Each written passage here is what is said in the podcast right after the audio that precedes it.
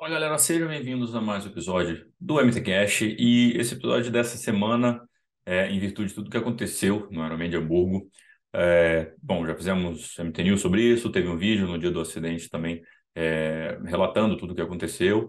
É, a gente, conversando com o Luiz Oddi, atleta profissional, é, a gente montou uma mesa redonda aqui envolvendo pessoas né, do, que estão em provas, então um organizador de prova, que é o Roberto Capixaba de Ferro, o Luiz Oddi, triatleta profissional, uh, e o Fred Bezos, meu parceiro aqui de bancada muitas vezes no MT News e sempre trabalhando aqui com a gente no Mundo Tri, é, que é responsável por né, videomaker, fotógrafo, enfim, que está sempre na moto também, é, captando ali os melhores momentos das provas. Então, para a gente trocar uma ideia, bater papo e principalmente é, trocar experiências para que a gente melhore a segurança de todos na prova. Então, o Odd, do lado dele, falando muito da questão da quantidade de motos né, que a gente viu em Hamburgo, mas das vezes que ele já passou apuros né, em prova. Uh, o Roberto, como organizador também, todos os protocolos, todos os processos que ele tem que seguir e o que dá para melhorar depois do que aconteceu em Hamburgo. O Fred também, de melhores práticas, é, pensando né, na experiência dele também, o que, que dá para a gente trazer de diferente e a gente também como mídia encabeçando isso, que é uma discussão que melhora para todo mundo a segurança do evento, mesmo que tenhamos que muitas vezes não ter as imagens que gostaríamos, mas que o evento seja sempre em segurança, o show seja sempre é, lindo, né? Então, é, a ideia desse episódio é bater, é discutir esse assunto, batendo papo com pessoas conscientes e que propõem, propõem melhorias, né, para todo mundo. Então, um episódio um pouco diferente, é, sobre um assunto que, infelizmente, né, gerou uma fatalidade, mas que é importante a gente usar isso como uma lição para melhorar o mercado inteiro é, de organização de prova, de atletas, de audiovisual, de mídia, também como Mundo Tri. Então, abrimos esse espaço aqui para a gente trocar ideias, beleza? Então, antes da gente seguir aqui para o episódio, falar dos nossos patrocinadores, a Dynamo, né? Todo atleta merece uma experiência única e por isso que a Dynamo é o vinho dos atletas. Uh, e a gente trazendo hoje o vinho Nice, então, o vinho Nice é um blend de quatro é, safras de uva taná, de cor vermelho, rubi intenso e forte, densidade aromática, um vinho bastante complexo. Então, conheça mais. Então, na Dinamo você tem os dois mundiais, então pode ser Kona, pode ser Nice. Fala aí pra gente qual você prefere, seja do vinho ou seja é, do Mundial de Ironman. É, então, conheça mais na dinami.com.br, o QR Code que está aqui no vídeo, vocês podem apontar o celular que vai direto para lá. É, ou então a gente vai deixar todos os links na descrição. A Gu, nossa parceiraça aí com os géis mais consumidos do mundo, com descontaço de 15% do Mundo Tri. A Bike Funk é uma loja apaixonada por esporte, há mais de 10 anos no mercado, é especializada em bike, corrida, trekking, hiking e, claro, triatlo, então muito desconto bom também, 10% de desconto. Todos os links, como eu falei, estão na descrição do nosso episódio e também o link do MT Descontos. A gente tem novidades no MT Descontos, então a VOR, nossa parceira aí no MT House, também tem desconto na VOR agora para quem quiser. Tá o link lá, tem outros parceiros também. Não deixe de aproveitar o link para é, nossos bonés, as nossas camisetas. Então, aqui ó, a camiseta aqui da, já da nova, nova coleção do Mundo Tri. E é, também o link para assinar a nossa newsletter. E é isso, agora bora para o episódio. E, e depois também nesse episódio, quero que vocês escrevam para a gente aqui, comentem o que vocês acharam, o que vocês propõem de melhoria. E vamos embora, é um espaço para discussão e não uma, um MBA em segurança em prova, tá bom? Então, valeu, espero que vocês curtam esse episódio do MTCast. Valeu!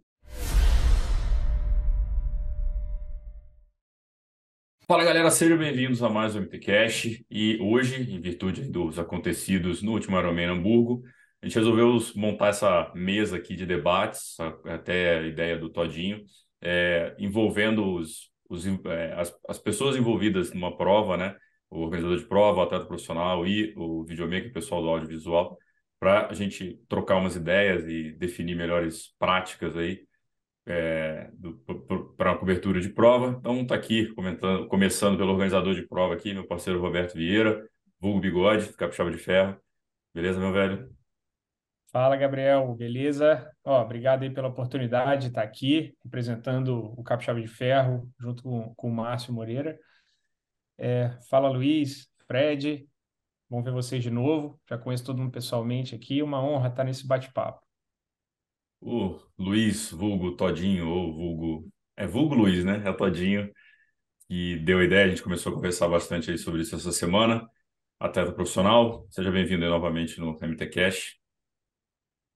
Valeu, Gabriel. Daí, Roberto, Fred. Vamos trocar essa ideia aí, né? Eu acho que estamos precisando já faz anos conversar sobre abrir mais ideias, assim, que cheguem nos organizadores, porque a dinâmica da prova mudou muito nos últimos anos, em virtude de tudo isso que a gente viu aí fim de semana.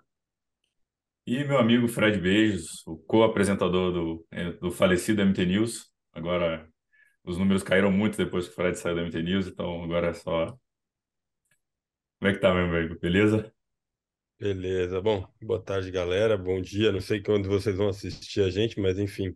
É, eu agradeço também por esse espaço, porque é, do lado de quem trabalha em prol do evento, do registro do evento, também é sempre Uh, todo mundo aqui corre o seu risco numa situação como essa, mas cada um numa posição diferente, né? Seja como atleta, seja como uh, o próprio cinegrafista ou fotógrafo, o organizador que assume certa, certas responsabilidades. Então, realmente, uh, levantar uma discussão para isso, onde a gente possa abrir uma troca de ideias e que venham retornos, que a gente possa realmente gerar essa discussão de uma maneira saudável, ainda mais depois de de um acontecimento horroroso como foi nesse fim de semana, acho que é importante a gente a gente levantar essa bandeira assim, cara. Obrigado pelo espaço aí, é um prazer estar trocando essa ideia com vocês. Robertinho, começando do começo, é... bom, não teria atleta profissional o Videomaker se não tivesse a prova, né? Então vamos falar um pouquinho da prova e como é que você monta um percurso de ciclismo, protocolos, como é que tua experiência aí? É, então, é, a prova de triatlo são três provas dentro de uma prova, né? Então, é, é, é, um, é bem complexo organizar um evento, mas tudo começa pelo começo. Aquele bom e velho Google Maps, daqui ali dá quanto de lá e cada tanto, e, e depois visita no percurso, é, é, metragem né, oficial correta, via de acesso, é, o, o nível do asfalto, enfim, tanto tudo certo, é, desse, desse ponto de vista organizacional, a gente vai de fato ao que a gente pode e o que a gente não pode fazer. A gente tem até algumas alterações ao longo dos anos aí no percurso do ciclismo do Capixaba de Ferro. De fato, é o ponto mais crítico e sensível da prova, é o ciclismo. É, a natação é crítica, mas é bem no começo e está todo mundo novinho ali em folha e, e junto, né, praticamente. E aí eu, eu falo para vocês sem medo de errar. É, a gente não pode inventar nada. É, o Brasil é um país super burocrático, eu não sei como é lá em Hamburgo, acredito que também aconteceu dessa maneira, mas a gente passa por vários órgãos de aprovação, pré, durante e pós-prova. Então, falo para vocês que, que é, é complicado passar por todos, é uma pressão enorme para conseguir fazer acontecer. Para ter uma ideia, a gente precisa de quatro assinaturas. Do DR, que é o Departamento de Estrada e Rodagem, que corre o Brasil inteiro, dona das BRs, né? A gente passa pela ASP, que é a Agência Reguladora de Serviço Público, aqui do Espírito Santo. A gente passa pela Rodovia do Sol, que é a concessionária é, é, que toma conta da via. E a gente passa pela Secretaria de Trânsito do município de Guarapari. Então, quando eu falo para vocês assim, o percurso é seguro, é, muita gente viu o percurso, muita gente rodou no percurso, muita gente entrou no carro, entrou, balizou. A gente tem um, um relatório pré, um relatório pós-prova para dizer como que aconteceu. E no caso do capixaba de ferro, é, o nosso protocolo de prova ele é baliza, ele, ele baliza todos os outros eventos da rodovia do Sol. Assim, a gente, junto aos órgãos, a gente chegou a um consenso de que esse era o modelo padrão de realização de evento na Rodovia do Sol. Mas, é, a partir do momento que a gente é, define isso tudo e consegue as assinaturas e faz acontecer, vem a parte pessoal, onde a gente faz o treinamento de toda a equipe, é, do balizamento. Falo para vocês, é, já trouxemos gente de fora para fazer o balizamento, não, não, não sentimos confiança e hoje quem faz balizamento há oito anos continua sendo o Márcio, sai meia-noite para balizar e ele fica no percurso. Ele é um cara muito técnico do percurso. E a gente treina o pessoal duas a três vezes antes do evento. A gente tem é, o, o, os motociclistas, que a gente espalha eles ali aproximadamente numa distância de 3 a 5 quilômetros. A, a moto cobre, ela não fica indo o percurso inteiro, né? Ela vai é, obviamente tem um contorno e volta e fica circulando durante esse, esse pedaço, esse trecho, né? E, e coordenador coordenando tudo. Mas, é, é, uma vez que, que deu a largada, o pessoal está uniformizado, está instruído, é, é um ser humano ali em cima da moto, né? Então, a gente controla até onde dá para controlar.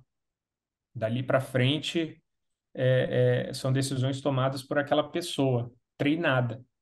Que aí já entrando no mérito lá da prova, é, para mim fica muito claro que foi uma tomada de decisão pessoal ali infeliz, que, que infelizmente o motociclista acabou pagando com a vida. Mas montar a prova, ela é, ela é bem complexa.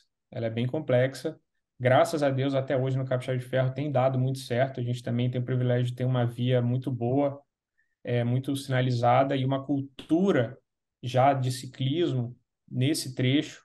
É, tem muita gente aqui no Espírito Santo pedalando na rodovia do Sol. Mas é isso, é, é difícil. E essa questão de treinamento do, do, do, da equipe de moto, né? acho que esse é um tema que a gente deve abordar várias vezes aqui, mas vocês são os responsáveis, sempre o mesmo motoqueiro, mesma equipe, ou tem uma certificação do tipo, eu sou motoqueiro do Capixaba, assim, alguma coisa? É, a, a gente busca sempre as mesmas pessoas e a gente uhum. acaba batendo isso. É interessante você falar. Aquele, não, eu já sei. Não, eu sei que você sabe. Vem aqui de novo. e a gente vai de novo. A, a, a coordenadora do, do, ciclismo, ela já, putz, de novo, vai de novo. Vamos lá, vamos no carro, bate ponta a ponta. A gente acabou até, de, você tem uma ideia, de março para agosto, a gente acabou de fazer uma alteração no ciclismo visando a segurança. Que é aquele trecho da cidade que, que vocês entram e voltam na arena, hum. vocês não entram mais, vocês só pedalam na rodovia. Então a gente é, é uma busca constante, um aperfeiçoamento da, da, da melhoria, entendeu? Mas o treinamento pessoal, sim, a gente busca sempre as mesmas pessoas. Quando entra alguém novo, na, na, principalmente agora com a chegada da Elite, a gente aumentou o número de motos, tá? É, e diminuiu o número de atleta. Isso foi uma já pensando realmente nessa superlotação da via. É, a gente tem uma prova para 500 atletas, é, poucos atletas, então a gente acaba sempre dando sold out. A gente reduziu para 430, justamente para conseguir botar mais moto ali, é, mais árbitro impedindo vácuo, é, fiscalização da via e suporte com a chegada da elite. Mas a gente teve essa preocupação de reduzir o número de atleta para não dar uma superlotação. Legal. Todinho, você que, né, que a gente estava trocando ideia essa semana, é, que estaria né, no grupo ali da frente com um monte de moto. Como é que é a tua experiência em prova com as motos ali, balizamento, tudo? Como é que conta um pouquinho da tua da tua experiência com isso? É, então, acho que eu já vi de tudo acontecer durante as provas. É, o que eu vejo, o grande problema, é, quando a gente está no grupo da frente, é quando realmente o motoqueiro ele não sabe o que está fazendo, sabe? Ele não entende nada de ciclismo. É, o cara não entende que na subida o, o ciclista vai mais devagar, na descida desce a milhão e a velocidade não é constante e que a tomada de decisão em cima da moto é mais lenta do que pedalando, né? É, eu, eu uso moto, eu já tive moto muitos anos, eu sei disso, que é, dirigir uma moto e dirigir uma bike são coisas totalmente diferentes. A moto a visibilidade da moto é muito menor do que da bike, por causa do capacete, por causa do barulho, por causa do vento, e pedalando já não é tanto. Então, eu já vi muita prova, muito motoqueiro ali mal treinado. Já várias vezes é, tive que pedir para o cara da moto acelerar, porque ele estava me atrapalhando, e daí eu não tinha por onde passar. E não só da equipe de moto, mas dos policiais também, muitas vezes escoltas, eles não entendem de ciclismo. Uhum. Eles acham que a gente vai, às vezes, andar 20 por hora, e a gente tá a 50 por hora lá. E daí o cara tá lá na frente e de repente ele para no meio da BR porque ele vai conversar com alguém que, da equipe que tá na, no acostamento, alguma coisa assim. É, já vi acontecer de, de do motoqueiro derrubar cinegrafista porque escorregou na minha frente, assim, na moto. Já aconteceu de tudo. É, mas o que eu vejo é que quanto mais pior para a dinâmica da prova, para o acontecimento da prova, porque interfere. É, não dá para dizer que não interfere, porque que seja ali um momento de dois, três minutos que um grupo de moto dá, uma, dá um vácuo para um, um atleta, ou que atrapalha o outro atleta e o atleta tem que frear, tem que desviar. É, então, quanto mais moto no percurso, para a competição, para o resultado final, pior. O que eu vejo que é mais benéfico é ter certeza de que o percurso não vai ter interferência externa do, do público ou do pessoal que mora ali, para não entrar e não ter perigo de acidente. Uhum. É, eu acho que essa é a situação mais. Para isso que serve o batedor, né? Para avisar que o primeiro está vindo, para fechar o percurso e não deixar ninguém passar a hora que está passando. Então, se tirar as motos e colocar mais esse controle de não deixar o tráfego rolar a hora que o grupo estiver passando, eu acho que é uma, uma solução legal, assim. Mas ali em Hamburgo foi, por isso que a gente está gravando, eu acho que foi muito nítido, assim, que estava fora de controle a, quantidade de motos, o percurso ali estava bizarro, estreito, misturado amador, moto profissional. O pouco que eu vi, assim, até, até eles fecharem a transmissão e pararem de transmitir o ciclismo, eu fiquei agoniado, assim, por dentro. Eu pensei, nossa, cara, esses caras estão andando a 50, 55 por hora ali daquele jeito, não tá confortável, sabe? Até uns atletas profissionais relataram isso depois, que tá, foi um bem intenso, assim, alguns trechos. E eu acho que falta um, falta um pouco esse lance do treinamento mesmo, sabe? Eu, eu vi muita gente comparando, ah, porque no Tour de France, no Tour de France tem os carros, tem as motos, tem tudo.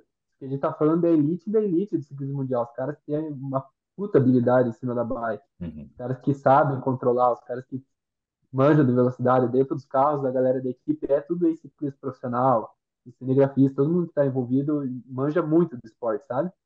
Eu vejo que no triatlo às vezes tem uma galera que não manja, que está no controle ali da, da situação, seja um batedor, seja um, um motoqueiro que que está fazendo uma diária ali, por exemplo, né? O cara não manja do ciclismo, propriamente dito. É, e o Tour de France, a gente está falando de uma prova que é 100% de atletas profissionais, né? Não tem um atleta amador ainda, que isso é outra da dinâmica ali da prova que complica ainda mais a prova, uma prova de triatlon, né? No, que hoje só a PTO que faz as provas 100% ali, né? Quer dizer, o World Triathlon também tem, né? Mas provas só com Pro. E mesmo assim no Tour de France teve, né? Um, ano passado um, uma cena do carro brecando no meio, aí uma moto dando, a bike dando atrás, assim, moto fazendo cagada também ainda tem acidentes horríveis no Tour, né? Mas mesmo assim a gente tá falando da, da elite da elite ali. É. Caras que, que sabem o que estão fazendo. E, cara, você falou sobre uma coisa também, é, o, talvez o fair play, né? Tipo, a gente viu em Hamburgo, agora falando no lado esportivo, desportivo, cara, pedal para 3,57, 3,59, uma galera 4,05 e uma prova com 24 sub 8. E a conclusão que os prós lá que estavam na prova chegaram era, cara, tinha nove motos para cada atleta Tipo, duas motos por atleta, vácuo ali pra caramba. A gente viu cena, né, das motos, os caras papeando, o, o, o, líder atrás. Tipo, cara, claramente estava dando uma condição ali pro líder. É, é. Teve, então, assim, foi direto, né? Impactou direto no resultado da prova. Né? Sabe que até o Roberto sabe, não sei se eu mandei mensagem ou conversei com ele antes do último capixaba ali e falei do batedor para ele, cara, batedor, como que vai ser e tal. É, daí ele falou, explicou certinho, o batedor no Capixaba foi exemplar, assim, ou ele estava atrás do lado do Reinaldo, todas as vezes que eu cruzei eu vi, tipo, de, de olho o que estava acontecendo na frente, porque eu acho que o batedor é assim, tem um cara na frente, um líder, ele tem que ficar atrás desse líder, do lado, e se ele vê uma coisa lá na frente que pode oferecer risco, ele passa, avisa, tal, e depois volta. E se for um grupo de, sei lá, cinco ou mais atletas, esse batedor tem que estar a 200 metros para frente. Tem que estar muito lá na frente, ó, senta o pau. E daí vai avisando, vai buzinando, vai, vai indicando para os staffs ali que estão no percurso, ó, tá vindo o grupo. Porque muitas vezes o batedor, ele acredita que ele tem que proteger o atleta. Só que eu acho que não é essa a real função do batedor. A função do batedor é avisar que os atletas estão vindo, para a galera que está no percurso. Então ele, nessa intuição de proteger o atleta, ele quer ficar perto do atleta. Ele quer ficar ali, tipo, cara, estamos falando, estamos falando hoje em dia da 50 por hora é a realidade do que os caras estão andando. 50 por hora, se o cara tiver 50 metros, ainda faz vácuo. ainda tem aquele efeito do vácuo. O cara tem que estar no mínimo 100 metros de distância, assim, para não ter interferência nenhuma na prova. E esse é o erro mais que eu vejo nas provas de triatlo hoje, assim, porque os batedores querem ficar perto, com essa intuição de proteger. É, só que o atleta profissional já é blindado, ele já, já tá de olho ali, ele já sabe que pode acontecer o que, que não pode. Então, acho que é isso que esse, essa falta de treinamento interfere também um pouco no, no resultado final da prova, sabe? Fred, você que, cara, tem o quê? 100 coberturas de prova, 200? Perdeu as contas já, né? Cara, eu não faço ideia. Realmente são muitas. Eu cubro evento esportivo desde 2014, 15 e trabalhei muito tempo na organização também, né? Uh, trabalhei em duas empresas grandes de organização de eventos de corrida de rua, triatlon, fiz ciclismo também especificamente uh, como organizador e também como participei de algumas provas dessas como atleta e há muito tempo tenho feito trabalhos em cima de moto em percurso. Uh, sinto a dor um pouco aí do, do, do, Robertinho, do Todinho, dos dois lados, porque eu já, já transitei isso tudo aí. Uh, e, cara, o que eu percebo, assim, pode ser uma, uma percepção rasa e, obviamente, muda muito de organizador para organizador, cada um tem uh, a sua maneira de trabalhar, a sua maneira de gerir sua equipe e em caso de grandes marcas como Ironman, Challenge, eles têm protocolos internacionais que replicam para as provas é, locais, mas que mesmo assim não dá para seguir tudo à risca, cada prova faz a sua própria adaptação local, de acordo com o que, o que funciona melhor, seja para aquela região, para aquela localidade, ou até o que a mão de obra restringe ali, né? É, mas o que eu sinto muito, principalmente nas provas aqui do Brasil, é, é falta de preparo mesmo, assim. É, e ao mesmo e aí você tem uma coisa muito perigosa unida à falta de preparo, que é a, a boa vontade, que parece uma coisa boa, mas nem sempre é. É. Eu já sofri acidentes em cima de motocicletas, pessoas da minha equipe já caíram em mais de um evento. Uh, em provas de maratona a gente já, já teve pessoas caindo, em ultramaratona a gente já teve acidentes, em ciclismo e de triatlon a gente já teve quase acidentes graves em cima da moto, com pessoas da minha equipe e comigo mesmo. Quase sempre é por boa vontade do motociclista. Uh, a gente quase sempre que eu subo na garupa de uma moto, a primeira pergunta que eu faço depois de me apresentar é, cara, quantas vezes você já fez isso aqui? Quantas, quantas, quantas provas você já participou? Olha, é difícil contar quantas vezes a pessoa era uma iniciante. Muitas vezes era uma iniciante. E aí eu percebo que as motos com mais experiência, elas ficam retidas para a organização do evento. Para balizamento, arbitragem, é, leve trás de coisas, vai socorrer uma hidratação que deu errado, vai socorrer... Essas motos, muitas vezes, são as pessoas mais experientes do evento que têm um vínculo mais próximo ao organizador.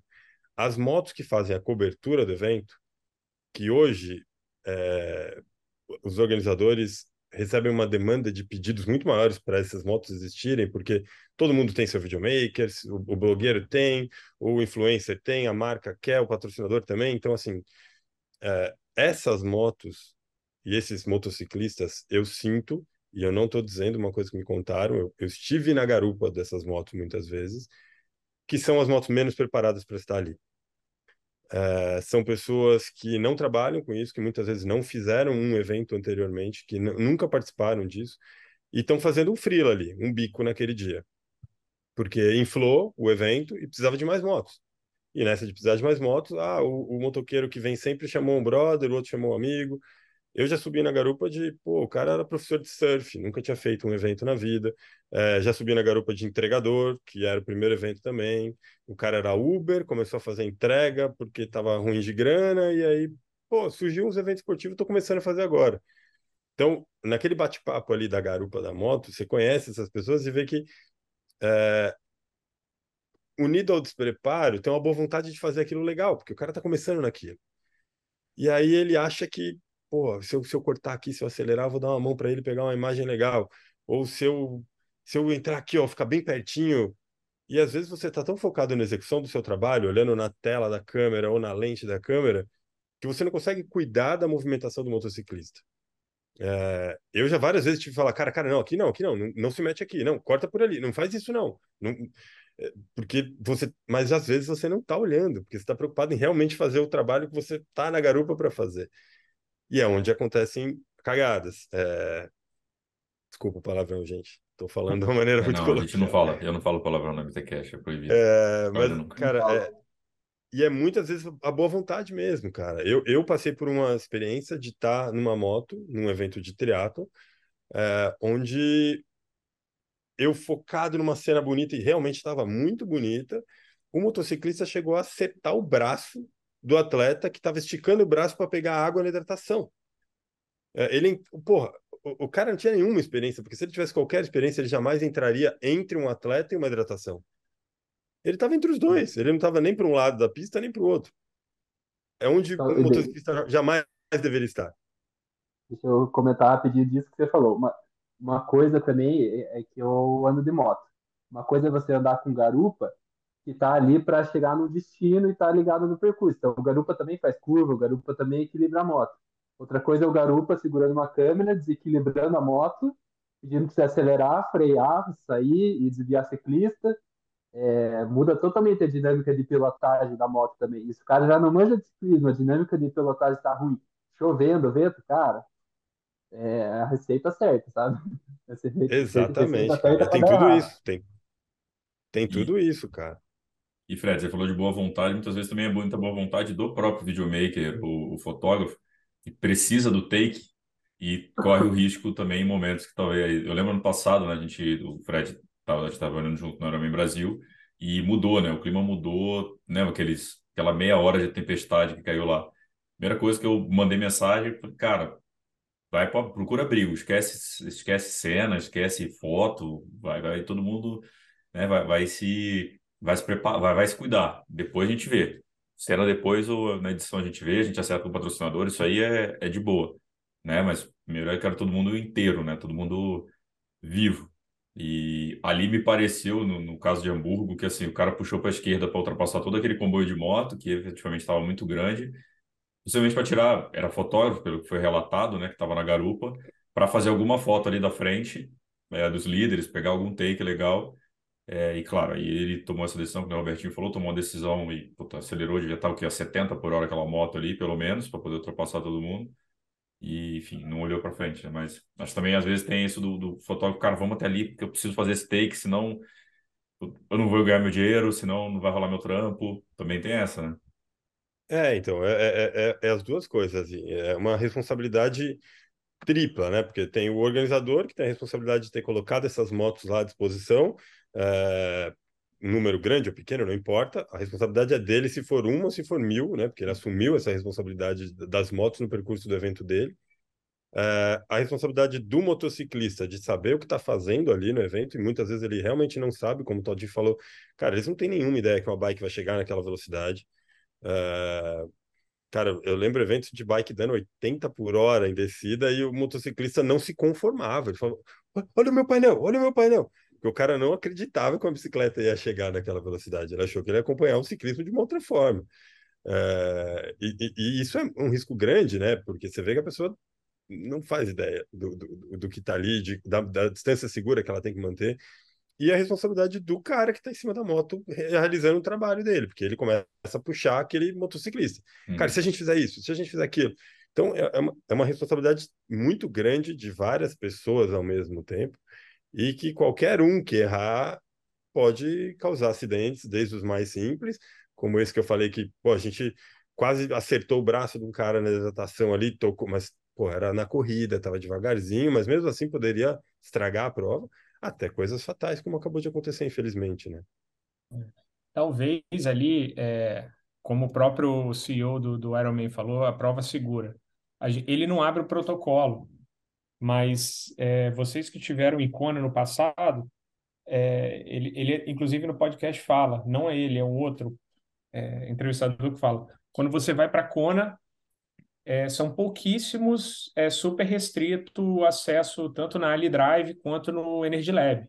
A galera está muito concentrada na Queen Cake, espalha e realmente é grande. Então a gente não sabe se em Hamburgo existia ali alguma diretriz de naquele trecho realmente o Todinho fala estreito e é mesmo estreito, é uma cena realmente ali meio você fica agoniado ali, né? Se existe alguma determinação de, ó, nesse trecho é proibido ultrapassagem de moto. É algo nesse sentido, a gente não sabe, né? É, realmente, mas para estar tá autorizado a passar, alguém aprovou. Então, talvez se abrisse o protocolo para saber. Ele também, obviamente, não vai expor que o cara errou uhum. publicamente, tem família, tem tudo. A gente nunca vai saber disso, né? Na, na questão de Hamburgo. Mas talvez isso, determinar é, em certos trechos, a, a, a prova tem 30 motos. Nesses trechos, somente essas motos do evento A, B, C e D que podem passar, o resto contorna, vai por fora, acelera, some uhum. e não participa. Para trechos que a prova ela não é inteira por igual, né? Você pega um Ironman Nice, é uma volta de 180. Você pega o Capixaba de Ferro, são 360. Então, são trechos e trechos. Realmente fazer um mapeamento disso. Mas é, liga o alerta, né, o red flag, para todo mundo parar, olhar, repensar tudo, né? É, e essa parte mas, tô... mas... Pode falar, Sérgio. Não, só comentado, Roberto, que do capixaba, que eu gosto, que eu gostei, é que a gente pedala no acostamento. A rodovia lá é bem tranquila. É, eu pedalei lá antes, depois, dá para contar na mão assim quantos carros passaram pela gente na manhã da prova, é bem tranquila mesmo. E o pedal pelo acostamento, que é um acostamento bom, livra o espaço dos carros para as motos circularem, para a moto de mídia e tal. Então se sente seguro ali, porque está dividido. Já seria como, por exemplo, num treino. Eu estou na estrada pedalando no acostamento, às vezes encosto um carro do conhecido, oi, tudo bem e tal, e senta o, senta o barco, sabe? Ali, no caso de Hamburgo, não tinha espaço para nada. Se um atleta quisesse ultrapassar ali, o grupo todo, ele não conseguiria. É, e essa questão de delimitar o percurso, eu, eu acho que agora, se o Ironman não tomar atitude quanto a isso, pelo amor de Deus, né? Porque já fiz muita prova, e tem muito percurso que permite, como, por exemplo, um percurso do Capixaba, o Ironman da Flórida é uma volta de 180. Cara, tinha horas lá que eu ficava sozinho, olhava para trás, olhava para frente, não tinha ninguém. Então, muito tranquilo, assim, por ser uma volta, por ser uma estrada larga, pouco movimentada. Mais percursos, por exemplo, de Hamburgo, percurso igual de Floripa, que é um percurso texto, que está passando o carro aqui do lado, é uma pista só, e daí tem amadores, grupos grandes. Ali eu acho que já tem que limitar bastante, assim, sabe? Do, de onde pode circular, onde a mídia deve circular, onde não deve. É, também a questão da prova ter muita gente, muito amador, é, também co complica um pouco. Era uma questão que eu ia chegar até, porque antigamente era bem menos gente. É, eu falo antigamente, parece que eu sou velho, mas eu já tenho 20 anos de triatlo, já tô, já tô bem vivido no negócio. É, era menos gente e parece-me que os, a maioria dos atletas que faziam eram mais experientes fazendo Ironman. Eles tinham mais domínio na bike. Hoje em dia, o que, o que a gente vê muito nas provas, principalmente as que dão voltas, e a gente passa os amadores de volta, é a galera que não tem muita habilidade na bike e não sabe se posicionar muito bem. É a galera que não consegue olhar para trás e tomar água flipado, que acaba fazendo zigue-zague na pista, que a gente tem que ficar muito esperto na hora de passar essas pessoas. Então, um percurso com voltas, muita gente, muita moto, e pessoas andando a 50 por hora e pessoas andando a 20 por hora, cara, infelizmente não dá para permitir uma cobertura de muitas motos ali, entendeu?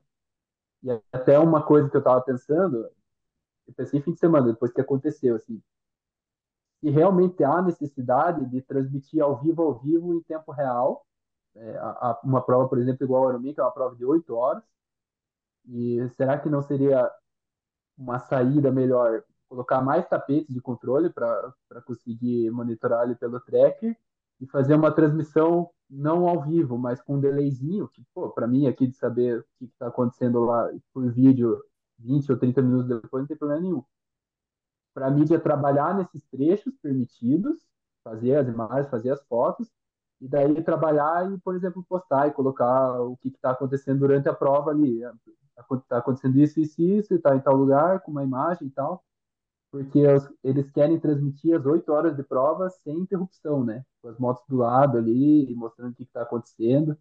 Até o CEO falou no podcast lá do Ironman, não, é, não tenho certeza se foi ele, mas eu achei que foi meio errado, assim, dele falar que todos estavam, as 18 motos estavam ali porque queriam ver o Ian Frodeno.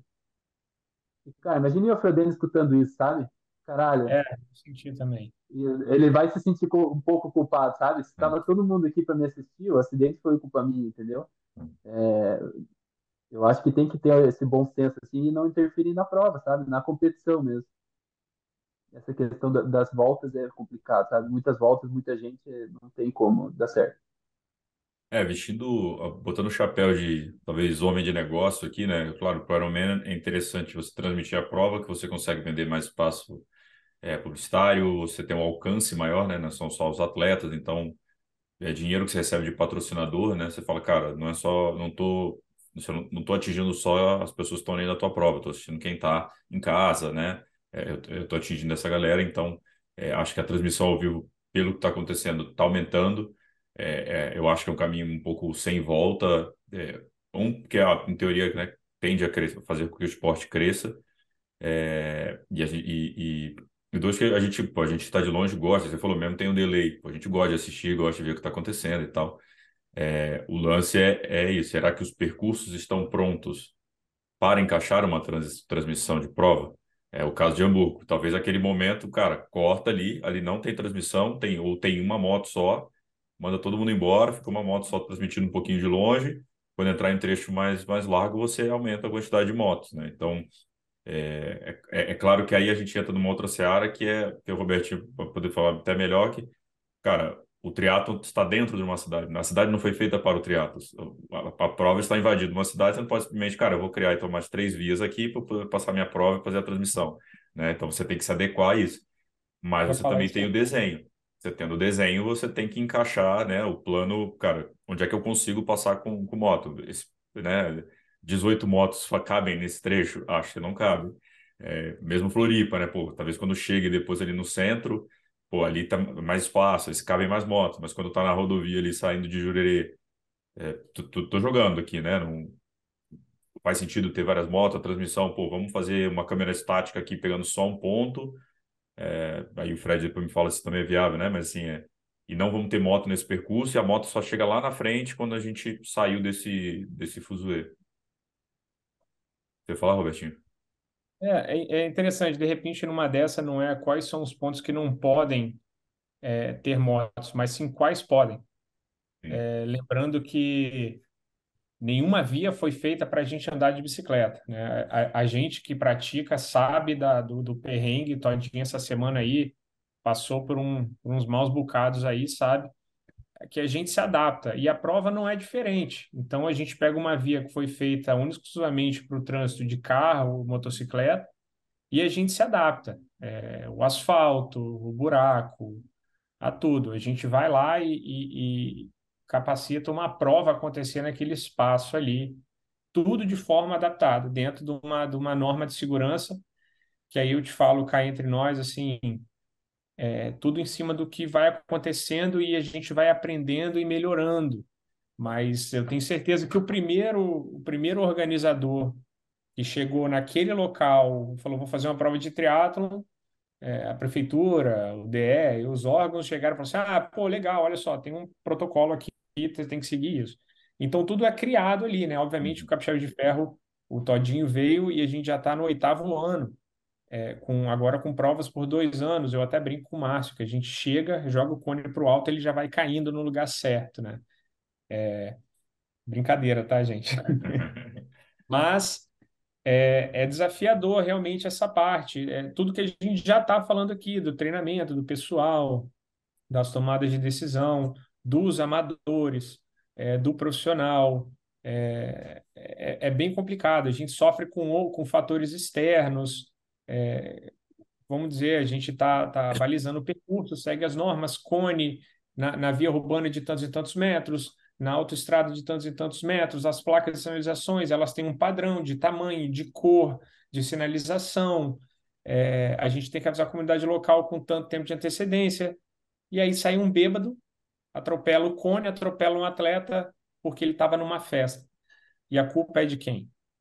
Entendeu? Então, assim, é, são vários pontos, é, é, um tema realmente muito sensível por, por parte de todos. E, e eu falo por você, eu, eu tento aqui falar como organizador, mas eu sou um atleta amador. E eu não. Prova nenhuma, eu vou te falar. Eu fiz Ironman na Itália, eu fiz Ironman na França, é, é, é, o Ironman no Brasil. A gente nunca pedala tranquilo. E não é culpa assim da organização, é porque envolve muita coisa externa. É, quem não tem nada a ver com a prova não está nem aí para a prova, entendeu? Então, realmente é uma coisa, é um esporte perigoso, ponto. O, o, o ciclismo em si, né? Então, são, são vários desafios, né? É, acho, tem... é isso que eu ia falar. Não, é, não, só, eu acho que a galera tem que entender que o que a gente faz é perigoso. É, é perigoso mesmo, assim. Talvez a galera mais nova não tenha noção muito disso, mas dá para morrer sim, com certeza. Dá para morrer. Então tem que E não só de facada, né? E não só de facada de motorista, né, Tadinho? Facada, é, dá para dá pra morrer de várias maneiras. Não, era só você largar a bike e correr, Todinho. Ele não te é. pega, não. Eu fiz isso. Eu fiz isso. Mas é, é perigoso mesmo, cara. Não, não só a bike, a natação também é perigoso no mar, a gente sabe, tudo tem risco. E igual você falou, acidentes acontecem. Acontecem mesmo e muitos estão fora do nosso controle. Só que o que pegou no caso de Hamburgo é que realmente estava tava no controle, vamos dizer assim, né? Eu, eu, quando eu fiquei sabendo, a minha relação, putz, é, mais cedo ou mais tarde alguma coisa assim ia acontecer, sabe? Pelo como estava desenrolando essas provas, esse tipo de prova e o volume de gente, tá ficando muita gente, muito aglomerado, muito, a velocidade está aumentando. Então, eu, eu acho que ou ter que começar a repensar agora, ou a gente vai começar a ver mais e mais casos desses, com o passar do tempo aí. É, o, o Robertinho, você falou de, de né, o cara não dividir o protocolo e tal. Eu acho que esse é o, exatamente o momento de, de, se dividir protocolos, de se conversar sobre o que é melhor, que são as melhores práticas é, entre organizadores, né, de prova, porque se o Ironman, né, que é a maior, é, aconteceu na prova deles, tipo, cara, ele tiver essa diretriz, possivelmente o mercado inteiro vai seguir. E eu acho que é um ponto positivo disso, né? Porque é isso, se as pessoas sabem que tem um risco no esporte é, e acontece a fatalidade, tem gente que vai falar, puta, não vai estar no pedal não, tá doido, não vou, não vou fazer triatlo. Então, até para o esporte é ruim, né?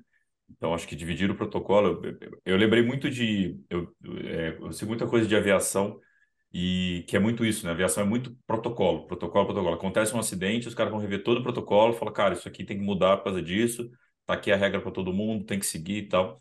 É, e, e, eu acho que uma outra coisa é que o triatlon é um esporte novo.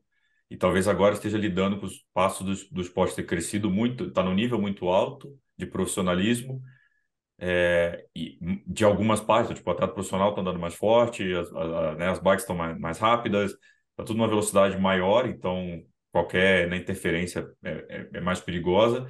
É, e muitas vezes da vinha aquela galera das antigas que não, põe um, um, cone aqui, um cone ali, tá bom, puta, fazia, sempre fiz prova assim, né, sempre foi e tal. Então, acho que também é, é, é a subida do, é, do nível profissionalização geral, né, as motos serem motos específicas que já cobriram prova, né, que a gente acabou citando a moto e também o objetivo aqui não é botar dedo e falar que a culpa é da moto, né, é do motoqueiro e tal, mas as práticas, né? É, que o, o Marcinho falou de, o Roberto falou de treinar, é sempre motoqueiro, já veio terceira vez, ótimo, então você vai ver o curso pela quarta vez, vai ver pela quinta vez, né? É, mas eu acho que é, essa, essa é, começar a pensar, cara, o esporte cresceu, agora é tudo mais profissional mesmo, a gente tem que pensar é, em eu coisas... Que são muitos pontos, cara. É, isso que você está falando são muitos pontos, assim, tem o ponto realmente do preparo. É, o, o motociclista cada vez melhor preparado, menos chance dele tomar uma, dele fazer uma tomada de decisão individual que uhum. bote a prova em risco. Uh, ali a gente tinha, obviamente, uma via perigosa, que era mão, mão única para cada lado, uhum. bikes indo nos dois sentidos, muitas motos enfileiradas no meio. Uh, cara, se caiu uma garrafinha, um squeeze ali, podia ter gerado um baita acidente. Uh, qualquer coisa ali podia ter gerado um acidente. Era uma situação de altíssimo risco. De, assim, não sei qual é o protocolo dos caras, eles não dividem, uh, mas eu duvido que aquilo é um protocolo. A, a, é, e outra, botar a culpa na transmissão, eu acho que de câmeras de transmissão, naquele ponto tinham só duas. O resto ali era fotógrafo, era cobertura de marca, era highlights do evento, eram duas câmeras de transmissão só ali. É, então, daquele ali tinha árbitro, tinha tudo misturado, era um monte de moto de funções diferentes. Não é a transmissão. Eu acho que como está acontecendo em outras provas, como aconteceu agora no Ironman Brasil, que por conta de ter uma transmissão, eles restringiram a moto para as outras coberturas e tal, e é ok, tem que ser feito porque é um cuidado extra. É, se a transmissão é uma coisa relevante, a gente sabe que é, e traz patrocínio, traz visibilidade para o evento, é, tem que realmente ter um cuidado com as outras motos e com o número delas no evento. Esse é um ponto. É, o outro ponto é o preparo desses caras. É, poucos deles são de fato preparados a gente também sabe que quanto mais preparados, mais cara essa mão de obra se torna e esbarra num outro limitador para o evento crescer, que é o custo da planilha para tirar esse evento do papel. É, o Robertinho sabe, então, assim, é, um motoqueiro freelancer ali e tal, ele é muito mais barato do que o cara que é o chefe dos motoqueiros, que é o coordenador e tal. E que a gente precisava de mais pessoas com esse expertise, com essa vivência, com muitas provas no currículo, para poder não fazer uma tomada de decisão individual, porque você pode criar todos os protocolos possíveis. Se o cara tomar a decisão errada, vai dar cagada, não tem o que fazer. É, em Kona, Robertinho citou, Kona é muito restrito, é muito restrito. É, não importa se você já cobriu 20 provas na vida, eles vão determinar, de acordo com uma, uma baita análise de currículo esportivo e de função, para que função você está exercendo aquela cobertura, se você vai ter acesso à moto ou não. Uh, a gente estava lá com outras equipes brasileiras e com equipes do mundo todo. Pouquíssima gente tinha o colete determinado que poderia dar acesso a uma moto de percurso. Uma pouquíssima gente, só cara. Só o Rômulo, né? Só o Rômulo que a gente Do Brasil, só, só, um, só um videomaker tinha acesso, cara. Uh, e porque é um cara super tarimbado, que todo mundo já conhece, que tem uma rodagem enorme no mercado, uh, e que sabiam que ele não ia forçar uma decisão errada do motociclista, ia se comportar direito no percurso porque ali dentro, como eu já disse, é uma responsabilidade dividida. É o cara que está na, na, garupa e o cara que está no guidão. Uhum. Uh, qualquer um dos dois pode forçar uma situação de risco. Uh, eu cobri recentemente também, trabalhei na maratona de Los Angeles. Cara, é uma prova para milhares de pessoas, assim, é gigantesca a prova. Mano, o nível de preparo da equipe de motociclismo, eu fiquei de queixo caído, cara. Eram todos profissionais de muitos anos de rodagem em cima da moto. Era batedor de presidência da República Americana, era oficial de fronteira por muitos anos aposentado. Ninguém ali tinha menos de 50 anos de idade. Nenhum dos motociclistas tinha menos de 50 anos de idade. As motos vêm numa carreta. Nenhuma moto é a moto do cara. Todas as motos são motos preparadas para cobertura e trabalho em evento. Todas as motos com apoio extra para o cinegrafista ficar atrás de pé, ter onde se ancorar todas as motos eram assim do evento. Não tinha nenhuma moto diferente. Só que isso tem um custo altíssimo, como eu acabei de falar. Cada marca que queria ter uma moto no evento tinha que desembolsar 1.300 dólares. Você quer uma moto no evento? Custa 1.300 dólares, porque esse é o custo do nosso motociclista altamente especializado, da nossa moto de 1.200 cilindradas, que é igual a todas as outras e veio numa carreta para cá. Cara, é um altíssimo nível de preparo para evitar esse tipo de cagada tudo que eu sugeri ali de pro cara, vamos fazer isso, vamos fazer aquilo. Pera, não, isso aqui ainda não posso. Isso aqui eu posso ali. Não, pera, aqui, aqui eu consigo cortar. Eu conheço o percurso, a gente corta a via, entra mais na frente, sai dessa multidão. Então, assim, é um cara que é muito bem treinado para estar tá ali. Todas as motos tinham rádio, entre elas e entre o motociclista e o garupa. Então, é, é, o, é, o, é o extremo. É, como o Todinho falou ali, usou o exemplo do Tour de France. Eu me senti nesse nível, cobrindo aquele evento ali da Maratona de Los Angeles, cara, porque os caras estavam muito preparados no percurso, os motociclistas, digo, né? Agora, ao mesmo tempo, você tem o preparo zero, que eu também já vivenciei numa garupa. É, então, é, é, difícil chegar nesse meio termo porque envolve custos, treinamentos, repetição, ser o mesmo profissional, isso é complicado. Agora, mais um ponto que foi falado aí é de, pô, será que a gente teria é, opções diferentes de fazer uma live que não arriscasse tanto? Tem, tem muita opção. A live ela tem black spots, que a gente que são os lugares que não tem sinal, que muitas vezes cai a transmissão e o corte vai para dentro da arena, vai para dentro da cabine de transmissão onde está o locutor ali e tal. Ou você tem uma câmera aberta filmando uh, circulação de público ou retorno. Ou... Cara, de repente você tem que sair do líder mesmo, porque aquele lugar onde os líderes estão é um lugar perigoso. Corta para o cara na cabine naquele momento, cria um retorno mais seguro para o motociclista da transmissão já fazer esse retorno, esperar os ciclistas fazer o retorno onde eles podem e pegar eles em outro ponto. É, bota uma câmera estática ali, parada, fixa, cabeada, com alimentação elétrica, só para pegar um retorno aberto. É, vai, não acho que isso acontece no Ironman Brasil, mas, por exemplo, usando o Ironman Brasil como exemplo, talvez as motos da transmissão não precisassem entrar onde tem o ciclismo da bike, pudessem ficar ali na estrada, antes de onde eles entram, porque ali é cheio de público, a torcida, a gritaria. Cara, era uma saída. Ali, não estou dizendo que é o risco, tá? Ali é uma uhum. via larga, até rola bem. Mas estou falando, poderia ser uma saída técnica, que pode ser replicada em vários outros eventos. Não, ó, o percurso das motos tem que ser feito X metros antes, porque ali é um percurso mais estreito, tem público, tem segurança e tal. Bota uma câmera parada ali, cara a transmissão corta para lá, essa câmera faz, a, de, volta para a moto depois.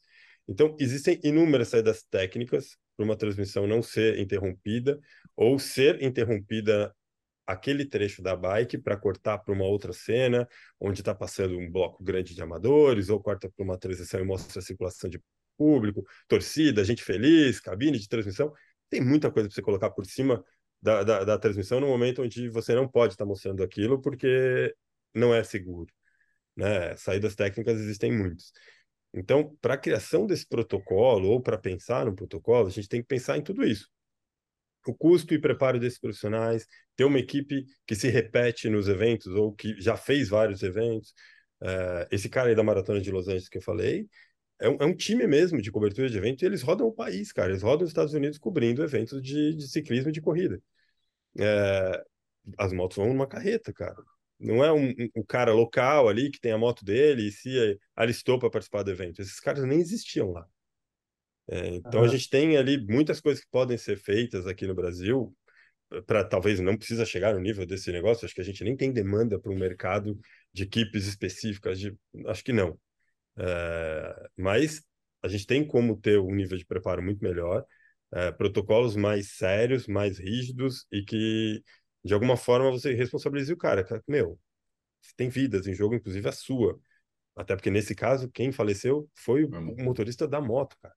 Uh, ele botou a, de, a, vida de muita gente ali em risco. A moto dele podia ter rolado e derrubado outras motos, fazer um empilhamento de motos, derrubar muita gente que vinha atrás. É, o atleta uh, cruzou, né? O atleta chegou a quase que o acidente pelo outro lado. Exato. Então, se a, a, moto dele podia ter deitado e puxado outras motos ali para baixo, cara. Imagina só o caos. Uh, é muito perigoso. A gente precisa realmente pensar é, em que maneiras esse protocolo, ou vários protocolos, podem ser seguidos, de repente, é, uma coalizão aí de, de segurança para o esporte e, e, e, os organizadores pensarem juntos, de que maneira preparar essas equipes, remunerá-las de, de, de, uma forma que, que seja mais atrativa para o cara continuar voltando e se preparar melhor e não, não ser um freelancer perdido que caiu ali só para ganhar um troco naquele fim de semana. Uh, tem muita coisa que pode ser melhorada, uh, mas depende muito da responsabilidade, treinamento e decisões individuais. De qualquer forma, a gente se barra nisso. Você ia falar, Betinho? Não. Ô, Tony. falar, Não, é... pode falar. Interessante, assim, eu, os pontos, assim, eu acho que é muito rica essa discussão. Eu acho que todos nós temos muito a aprender é muito complicado você ver um atleta sair de casa para pra praticar anos treinando, é, despesa, família, tudo, e não voltar para casa por causa de um acidente. É, vale uma reflexão. Eu sei que o Ironman é uma marca muito grande, muito forte, e, e as pessoas às vezes não têm é, receio de bater, assim, é, na, na, pelo menos no primeiro momento, de ah, apontar dedo, a culpa é de tal, só pensa em dinheiro, tal, uma empresa privada, muito, muito, muito forte. É, eu, obviamente, no Capixaba de Ferro com o Márcio, mas assim como o Iron Man, mesmo sendo uma, uma marca muito grande. Cara, ninguém sai de casa para matar ninguém. Entendeu? Nenhum organizador sai de casa, é, vê um gap, vê um red flag no percurso dele e fala: ah, não, dane-se, deixa. Entendeu? Ah, mas pode ter um acidente. O cara, ah, não tô nem aí. É, tem ambulância, fiz seguro de vida. Então, assim, é, é, eu, eu fiquei extremamente abalado assim com o que aconteceu. Falei com vocês, eu ouvi o podcast lá do, do CEO duas vezes. E, cara, é, é realmente uma coisa que a gente tem que parar e pensar, é, é, porque existem poucas provas no Brasil. Falo para vocês, balizada. Quantas provas no, no Brasil com 226 quilômetros de, de balizamento? Duas. Então, quando a gente pega, nesse momento, aí já falando como organizador mesmo, e, e as pessoas dão a, a, vamos dizer, a primeira porrada sem tentar entender o que aconteceu, é, é, acaba criando um desestímulo é, a, a, a classe, né? O Fred falando, dá para melhorar, uma, vem uma equipe com a moto em cima do, do, da carreta, o pessoal extremamente bem treinado, cara, realmente isso é, isso é custo. Dá para fazer? Dá. Às vezes só dinheiro também na mão de incompetente não adianta nada. Mas, tendo dinheiro e competência, dá para fazer? Dá. Por outro lado, as pessoas querem isso. Por outro lado, as mesmas pessoas que cobram falam que a inscrição é caro. Uma prova de 375 reais em março para a distância menor. E aí, como é que a gente faz isso? Então, é, é, essa conversa é muito importante, mas é interessante a gente trazer principalmente os atletas mais experientes para dentro da conversa, e, e, eu tenho esse canal muito aberto com os atletas, para junto a gente conseguir construir isso. Cara, vamos melhorar? Vamos. Eu preciso aumentar a inscrição 50 reais, 100 reais, 200 reais. Não sei, não sei nem o custo disso. Estou dando um exemplo assim. Ah, aí não. E aí? Como que faz? Entendeu? É uma empresa privada onde a gente começa o evento no negativo. Entendeu? É, é uma discussão que ela envolve também o atleta. Para a gente, é o que você falou, Gabriel, é um esporte novo. A gente está aprendendo, entendeu? E, cara, se aconteceu no Ironman, Deus me livre, mas, cara, aconteceu lá por um motivo, num campeonato europeu, onde, teoricamente, temos os melhores protocolos aí, junto com com as provas da Superliga e tudo, mas são circuitos fechados. Senão a gente acaba desestimulando realmente a, a criação de provas, ou a gente vai para uma piscina, para um autódromo. Na minha opinião, como atleta, eu acho super sem graça. Não super sem, mas não igual tá na, na estrada, entendeu? Eu amo pedalar lá em Floripa, fico o ano inteiro sonhando em estar tá lá, tomando vento, subindo, descendo, correndo, vendo a galera, entendeu? Mas é realmente isso é um papo para mais tempo, assim, de repente trazer especialistas, ouvir gente de fora, mais experiência. Foi legal que a gente acabou recebendo muito, muitos depoimentos de, de quase acidentes.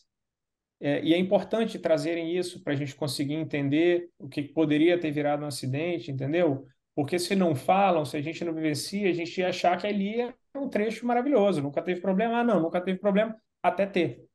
Então, realmente, uma discussão muito boa entendeu? Mas esse só botando o lado ah. é, mais é, do que a gente sente também, né? Às vezes a gente fica amarrado em querer fazer o melhor.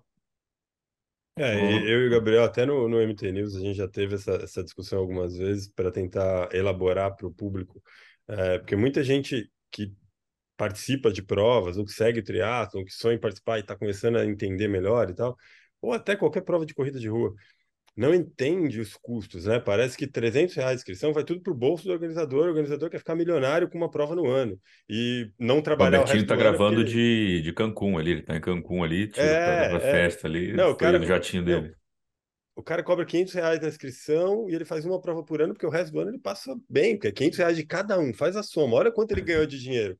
Mano, olha quanto se gasta, a galera não tem ideia, porque todos esses órgãos que você citou aí, que, ah, eu preciso conversar com a rodovia, com a secretaria, com a polícia. Cara, tem taxas.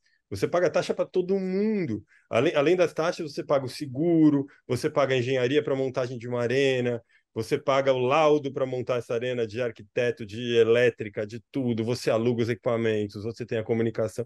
E a galera não tem ideia que aqueles 500 reais que ela pagou, 375, como você falou, tem que caber tudo isso. Porque se você não tiver patrocínio, você tem que entregar aquela prova de qualquer forma. Então você tem que, tem que, tem que ter como bancar ela, mesmo que ninguém banque além de você, que seja só com a inscrição, porque você já abriu a inscrição, a prova vai ter que ser entregue. E aí a galera fala, cara, mas é muito caro. Toda essa galera, aquele mundo de staff entregando água, a galera que entrega a medalha, o povo que está lá desde manhãzinha recebendo as, a, a, a, o povo na, na transição, uh, toda essa galera está sendo remunerada e está nessa conta, nos seus 375 reais que você pagou de inscrição, além da sua medalha, camiseta e kit, porque a galera quer só isso, né? É o kit e o resto é lucro. Não é, cara, tem um custo altíssimo para qualquer evento, seja de corrida de rua, ciclismo e mais ainda triatlon, você três modalidades. Você precisa de segurança na água. Essa galera que está na água não é a mesma galera que vai estar tá na moto no percurso. São equipes diferentes, times diferentes, com expertise diferente, guarda-vida. Cara, É, e aí a gente entrou muito nessa discussão. Eu já cheguei a ter discussões calorosas pessoalmente com pessoas falando é, esse nível de ignorância sobre o assunto, assim, do tipo, cara, mas é caro. Porra, é caro fazer evento no Brasil. É super caro fazer evento no Brasil. E aí, quando você quer subir a régua, seja numa entrega melhor de uma camiseta melhor, um kit de mais qualidade, ou um evento com maior estrutura, com balizamento, como você falou, que é caríssimo você balizar uma via tão grande, um percurso super longo, né? Balizamento, segurança, polícia na rua, tudo isso é caro, tudo isso tem custo, né? E você quer ter uma equipe de motos top de linha, igual essa que eu falei, que seria uma coisa dos sonhos, que eu nunca vi nada parecido no Brasil, custa caríssimo. É. Isso vai ter que ser repassado de alguma forma. A responsabilidade é dividida, o custo tem que ser também a pergunta que, que a gente é aquela frase a gente escuta, ah, mas é só uma camisa e uma medalha, me joga para outro ano. Eu só falo assim, você sabia que o frete da medalha foi mais caro porque a sua medalha estava lá dentro? Aí ele, como assim? Você nunca parou para pensar nisso? Tipo assim, uma coisa, o número de banheiro, fala assim, ah, a gente tem que botar um banheiro químico a cada 60 atletas, eu não sei o número, 60 atletas. Ela falou assim, pô, beleza, mas eu sou um atleta. E se você for o 61, eu vou ter que comprar outro banheiro químico. É muita, realmente muita coisa. É, é RT de engenheiro elétrico, é RT de engenheiro civil, é taxa por metro de tenda levantada. É, é, é muita coisa, realmente é uma branca fim. Mas faz parte do jogo também, não estou aqui para chorar. A gente está tá na chuva para se molhar. Ninguém está com a faca no nosso pescoço obrigando a gente a, a levantar evento. Mas é, eu acho que quanto mais evento, melhor. E essa discussão é muito boa. Robertinho, deixa eu te fazer uma pergunta. É, começar por você, essa, assim, né? Acho que a pior coisa para a organização do evento, de um evento, é ter que cancelar um evento, é, principalmente um evento que já está acontecendo, né? É, e Hamburgo teve uma discussão muito grande sobre isso. Cara, cancela ou não cancela a prova durante a execução da prova, né? É, como é que você, claro, deve ter o protocolo disso, de quando cancela, como cancela. E qual a tua opinião sobre, sobre isso ali em Hamburgo? Você cancelaria a prova? Gabriel, assim, eu não conheço Hamburgo. Uhum. Eu não conheço a, a prova em si. É, olhando o Capixaba de Ferro, eu te falo, protocolo de cancelamento durante a prova, a gente não tem. Durante a prova eu acho que ia ser realmente um gerenciamento de crise, né? uma tomada de decisão minha e do Márcio ali, junto dos coordenadores e dos órgãos é, é, públicos ali que, que, que margeiam né, a prova. Mas o capixaba de ferro, eu não pararia. Um acidente com vítima fatal. Sabe por quê? Eu pensei muito nisso.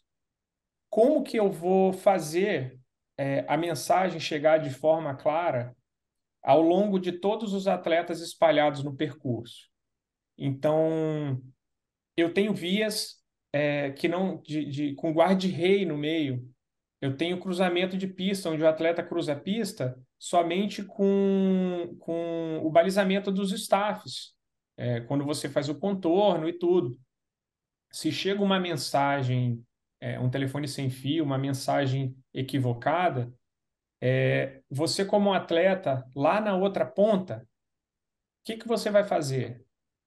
É, eu não tenho controle sobre a sua tomada de decisão. Você vai voltar na contramão? Você vai cruzar a pista, vai parar, frear a bicicleta e atravessar a pista no meio dos carros e voltar? Então, eu acredito que seria mais seguro o atleta continuar na prova, nesse caso, talvez uma outra tomada de decisão até o fim do ciclismo, não sei, é, do que de fato falar para tudo e a mensagem chegar de forma é, equivocada lá na ponta. Eu acho que isso tornaria a prova mais, mais insegura ainda. Talvez, não conheço Hamburgo. Putz, é, é tentar tirar ali é, é, o, o, cadáver do, do, do fotógrafo ali, desviar para uma outra rua, não sei. Mas eu pensei muito no capixaba de ferro e eu acredito que simplesmente falar um para tudo seria mais perigoso do que fazer eles não entenderem e seguirem na prova, entendeu? Então, eu vi até que lá na Argentina, na, na semana passada, teve um torcedor que caiu do, do estádio com 20 minutos de jogo e o juiz parou o jogo e parou e acabou o jogo no primeiro tempo. O torcedor caiu e morreu. Eu falei, putz, olha lá, pararam. E aí eu fui pesquisar. é, falei, é um tema que está todo mundo realmente aflorado. Por que, que o juiz parou o jogo? E ele parou o jogo porque a torcida é incontrolável. Não está no controle dele, a torcida. Ele não sabe o que aquilo ali poderia gerar para o decorrer do jogo. É, de revolta, um motim, é, alguma coisa, enquanto ele controla os jogadores. No triatlo é diferente. A gente controla os atletas. Entendeu? Então, eu acredito que o decorrer da prova aconteceu de relativamente forma segura, porque já estava tudo dentro de um esquema do que deveria acontecer ao longo da prova. Mas é realmente, Deus me livre passar por uma situação dessa, mas seria ali uma, uma tomada de decisão em cima do, do gerenciamento de crise é, da organização, eu e o Márcio e, e as equipes ali. Claudinho, o que, que você, você pararia a prova? Cara, eu acho bem complicado na real, porque a princípio foi um acidente, né? A princípio é um acidente, como acontece em várias provas. É, a, o que chocou foi a galera desviando ali, passando por cima da, da pista e o corpo ali embaixo. Igual o Roberto falou, talvez faltou uma sensibilidade ali da equipe de socorro e bombeiro para tentar amenizar aquilo ali o mais rápido possível, né? É, eu acho que parar a prova é, é, complicado. Porque a gente já viu várias, vários outros, outros eventos que continuaram, mesmo com, com essas fatalidades, assim, a Fórmula 1, até no fim de semana que o Ayrton Senna faleceu lá, continuou, e hum. Aquilo era uma, era uma situação que deveriam ter cancelado o GP, é. né? Mas também já teve jogo de futebol, já teve vários outros eventos, aquela história, é, é até ruim falar, mas o show não pode parar, né? Independente do que aconteça, o show tem que continuar. É, eu, como ser humano, se eu visse ali, talvez eu não teria vontade e estômago para continuar a prova, se eu estivesse competindo ali. A Fernanda, quando ela foi atropelada lá, no, lá em Porto Seguro, quando eu vi ela no chão, assim, a minha primeira reação foi parar fui bem devagar, aí o socorro já estava ali, eu vi que ela estava se mexendo e falando com o socorrista. Já, menos mal, o Fernando tá bem, ela tá se mexendo. Aí eu continuei. Mas o resto da prova para mim foi uma tortura, assim, sabe? Até porque foi uma prova bem calma, assim, sabe? Foi uma prova que não estava confortável para ninguém. É, mas quanto organizador, quantos mil atletas tinham em Hamburgo, né? às vezes, para muitos desses atletas, é a prova da vida, é a, a, prova que o cara se planejou anos e anos e anos. E, como, igual o Roberto falou, você vai chegar para o cara e vai falar: a gente está paralisando a prova porque teve um acidente ali e uma pessoa morreu. E o cara vai falar: onde? Ah, 60 quilômetros daqui. O cara não vai entender muito bem, sabe? Tipo, ah, mas que, que eu tenho a ver com isso, sabe? A minha prova, eu posso, não posso continuar, enfim é uma questão bem complicada, assim, bem complicada mesmo. É, Você, é que o que chocou a gente, o que, o, o que chocou foi que foi ao vivo e o que eu tenho certeza que erraram, que erraram feio, é continuar a transmissão como se nada tivesse acontecido, como se tivesse tudo bonito, e a galera perguntando o que aconteceu, o que aconteceu, e, é, mas é aquela história, né, do, do, pô, vai avisar ao vivo o que aconteceu, e se a família estiver assistindo não estiver sabendo ainda, é uma situação bem complicada, mas a transmissão acho que devia ter parado sim, deviam ter avisado, ah, aconteceu um acidente, a gente teve que parar a transmissão, é, depois vocês ficam sabendo o que aconteceu na prova, e, enfim. E acho que é isso. Fred, beijos. O que você acha? Cara, eu, eu, se eu fosse organizador, não pararia. É, eu acho que não é questão de, de ser indelicado, desumano, não é isso até porque naquele primeiro momento você nem sabe muito bem o que está acontecendo, como o Robertinho falou, parar um evento desse tamanho, com essa amplitude, com a comunicação não integrada em todos os pontos, é, é muito difícil. É, mas eu acho que não é nem só por ser triatlon, acho que para vários esportes, é, o que aconteceu foi individual. Fel felizmente, de certa forma, foi individual. Atingiu pouca gente, poucas pessoas, num evento muito grande. É, então, eles têm que lidar com essa emergência, assim como pode ter vários outros. A gente já teve casos de atropelamento não fatais no Brasil em eventos, como o Todinho acabou de citar o da Fernanda, teve, tiveram outros. Uh, a gente já teve outros acidentes, eu já cobri eventos de ciclismo que na linha de chegada caíram seis pessoas emboladas, dois foram parar no hospital, faltando 30 mais para a chegada. É, então, a prova não vai ser cancelada por isso. É, até porque até se apurar o que aconteceu, nem todas as vítimas são fatais, às vezes nenhuma nem é fatal, e até entender, vai para o hospital, avalia, fica no socorro. Parar um evento, cancelar o evento em andamento é muito complexo, é muito complicado, e não é justo também com todo mundo que está lá. É, a não ser que seja uma fatalidade, sei lá, uma coisa muito grande, uma catástrofe climática, é, uma coisa que afete muito mais o coletivo que o individual e torne o evento inseguro para todos, né? Que, é, que, que é a insegurança, por exemplo, na, no caso da, da, da natação no triatlo, se a natação passar a ser um risco coletivo, cara, tem que se cancelar, ou a natação ou o evento. É, pô, a entrada de um ciclone, é, por exemplo, já teve no Ironman do Texas a, a entrada do ciclone, cara, não tem como fazer um pedal, né? Então tem, tem coisas que Oi? Ô, fami... Ô família pé frio, hein, velho? Putz, grilo. Ah, eu, lembrei, eu lembrei agora que você falou que o, o caso do Texas lá foi um, um ciclone que entrou. Meu pai já estava na corrida, ele faltava 600 metros para ele chegar. Ele estava conseguindo enxergar a, o pórtico de chegada. E a organização paralisou a prova. Todo mundo parou no lugar que estava, tipo, os policiais, todo mundo falando para e se abrigue. E aí estavam colocando a galera embaixo de loja, embaixo de marquise para se abrigar. Esperou o ciclone passar e daí continuou a prova. Mas daí acabou a competição, né? Tipo, acabou. Os profissionais já tinham chego, obviamente, mas foi uma, foi uma atitude acertada, assim, né? Tipo, Uhum. parou, É, então, paralisou é e isso, depois cara. continuou. Mas daí o que o Gosto falou, foi o coletivo, né? Não foi o individual. É, então eu penso muito mais nessa questão do coletivo mesmo, cara. E a transmissão, é, assim como foi o caso do Senna, infelizmente, né? Que, pô, aconteceu uma fatalidade num dia que talvez pudesse ter é, evitado uma né? fatalidade no dia seguinte, mas a, a corrida continuou, é, a transmissão da corrida continuou. Não era uma live, hoje a gente está na moda dessas lives e tal, mas era uma coisa ao vivo na televisão para o mundo inteiro assistir, muito maior do que a transmissão desse Ironman. E continuou, o Ayrton Senna sendo removido, a câmera para de focar naquilo. É igual briga, por exemplo, brigas na NFL. Cara, acontecem, mas ninguém foca naquilo, eles começam a mostrar outra coisa. A invasão de campo É, no futebol, né? No. Exatamente. É não focar naquilo. Então a transmissão ali tem que parar de falar do assunto, falar, ó, estamos apurando o que está acontecendo, É. aconteceu um acidente, em breve voltaremos com informação. Deixa aquilo no ar, mas o evento tem que continuar. é, e a transmissão também, no caso. Se fosse uma coisa de televisão aberta, a NBC transmitindo, não ia parar também, cara. Não é porque era uma live online. É, eu acho que a transmissão continuaria, eu acho que é o tato de como lidar com esse tema no ar ao vivo. É, isso tem que ter, de qualquer Talvez, forma, né? talvez naquele momento ali em Hamburgo, é, da galera passando por cima ali, talvez ali deveria ter sido paralisado.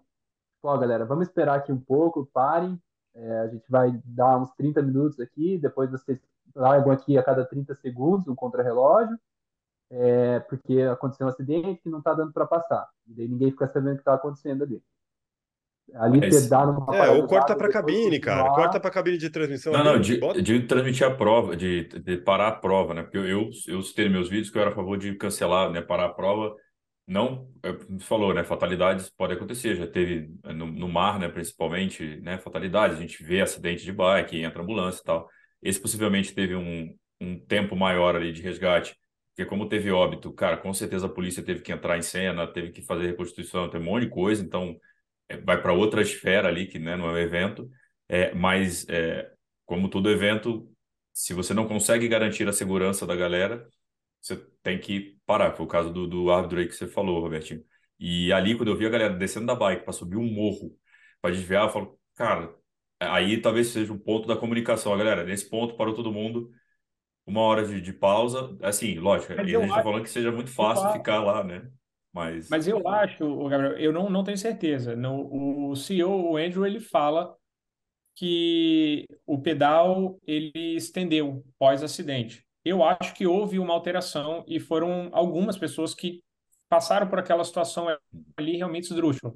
Mas eu não sei também se houve uma alteração e um desvio de caminho que fez o percurso ficar maior depois. na verdade, Então tem eu percebi que o percurso foi encurtado em 10 km. É, em alguns encurtado, casos, é, eu, eu alguma teve vi, alteração. É, teve alteração depois, só que teve essa cena aí, acho que por causa dessa cena, tipo, talvez a galera tenha que ter subido para continuar o percurso já numa outra rodovia. E, e, o problema é que o acidente foi no começo do, da, né, da, da prova, com 30 km de bike, e, e, a situação do excesso de motos, do excesso, continuou. Então, assim, é aquele dia que deu uma merda, mas poderia dar muito mais merda, né? Tipo, continuando, mas é, foi só ali. É, é, é interessante, claro, é, é, imagina o tanto de grana que envolve o grande sonho, não grana só da organização, mas de pessoas que estavam lá, estavam se preparando para a prova e tal. É, mas, cara, imagina se acontece mais um outro acidente, sabe? Tipo, você não parou a prova e mais uma pessoa cai por mais um problema da organização. Cara, aí, não, é aí, aí teu, teu negócio quebra de uma vez, sabe? Tipo, talvez você vai ter que achar essa prova, essa prova nunca mais vai existir, sabe? É, lógico, acho que o teu. A gente falando, né, Roberto? Ele falou isso, falou, cara, eu quero. Eu não, não faço prova para. Eu quero todo mundo que vem aqui é para terminar, vem praticar saúde, né? É para pessoas chegar aqui e tal, voltar para casa. É, e, então, tipo, é, não é a decisão fácil, mas acho que ali os caras. A, a gestão de crise, né? E não é só em evento, né? A gente vê um monte de empresa fazendo muito de cagada quando tem alguma crise grande, de, sei lá, queda de barreira lá da Vale, acidente aéreo, né? As empresas, depois de um tempo, começaram a ter uma equipe de gestão de crise, porque era um monte de desinformação né? merda, né? Então, talvez esse seja um, algo que vai ser adotado agora, de você ter um, um comitê ali para responder rápido também, que não adianta você responder quatro horas depois, né? A, a, a nota do, do Ironman Europe chegou três, seis horas depois do acidente, sei lá. É, eu falo para você, por ser uma prova pequena, isso até facilita, né? Tá, tá todo mundo ali, quem pode tomar a decisão tá ali. Tô eu, Exato. tô o Márcio, tá a polícia, tá, tá o secretário de esporte, tá. Então, assim, e aí, o que, que a gente faz? Vamos fazer, vamos embora. A gente reúne ali e resolve rápido. O Ironman realmente, ele frisou que que era madrugada no, nos Estados Unidos, né? A sede é lá em Tampa, né? No, na uhum. Flórida. E eles só ficaram sabendo meio que depois. Então, eles não puderam, a sede não pôde mandar diretrizes eh, do que fazer na hora. Então, isso com certeza foi um fator também claro. muito ruim para tomar a decisão. O, entrando em outros pontos práticos aqui, é, a gente estava falando né, fora do ar, né? O, o Todinho que me mandou até o post do Patrick Lang, né? De como, acho que a gente até no papo aqui a gente já chegou um pouco nessa conclusão também, né? Que o Patrick Lang vários atletas, né? O, o, Todinho relatou, o Felipe Santos escreveu, a Pamela Oliveira escreveu, depois o Frodeno, todo mundo falando sobre né, os close calls, né? Às vezes que eles já tiveram, é, passaram perto de algum acidente e a coisa não aconteceu por algum, é, por sorte. E aí um pouco do Todinho falou também, é inerente, tem um risco inerente ao esporte, não tem o que fazer. É, o cara descendo no Tour de França a 95 por hora naquelas curvas fechadas, ele sabe que ele tem um risco de cair. É, né? Isso, isso acontece mas que o Patrick Lang soltou alguns pontos. E antes de falar até dos pontos do Patrick Lang, o Challenge Roth já sol, tinha soltado em março uma diretriz de que ele diminuiria, ele, ele ia fazer já protocolos para minimizar risco. Então, lá na Alemanha também, o Challenge Roth já falou lá em março, e agora em Hamburgo, pelo excesso, acho que o cara do o CEO do Challenge soltou até um vídeo falando, tá bem chateado com, com o acontecido, até porque também é na Alemanha, né? É no esporte, é no próprio esporte, mas é na Alemanha. É, então, assim, né, que minimizar o número de motos da mídia, né? Então, é, a gente, é, lógico, eu como Mundo Tri gostaria muito de trazer imagem, foto do Todinho todo momento, vídeo, tudo, mas entendo que, que, que não dá. É, restringir o número de, de motos é, privadas. E aí, Roberto, tem um negócio que a gente estava falando um pouco offline, é, mas é, que você falou, né? Tipo, a, a gente comentou no geral, né? Que hoje o número de pessoas querendo gerar conteúdo é maior, mesmo você vetando, tem gente que ainda teima em entrar no, no, no né, no, no, circuito ou filma de, de carro, né? É, acontece, né? É só, você entrar, é só você entrar no YouTube. É só você entrar no YouTube.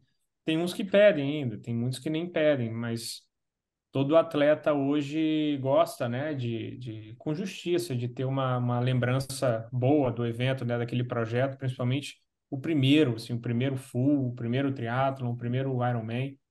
E aí muitos acabam filmando, a família acaba indo de carro, tirando foto, é, filmando, mostrando tudo. É, durante a corrida é mais tranquilo, eles só incomoda, mas não tem um risco real ali, né? Mas, mas é um desafio, talvez um trabalho de conscientização. Aproveitar que essa conversa ajuda muito, né? A gente trazer isso para que o atleta oriente a sua família e fala, ó, fica aqui, eu vou pedalar, é mais seguro para mim.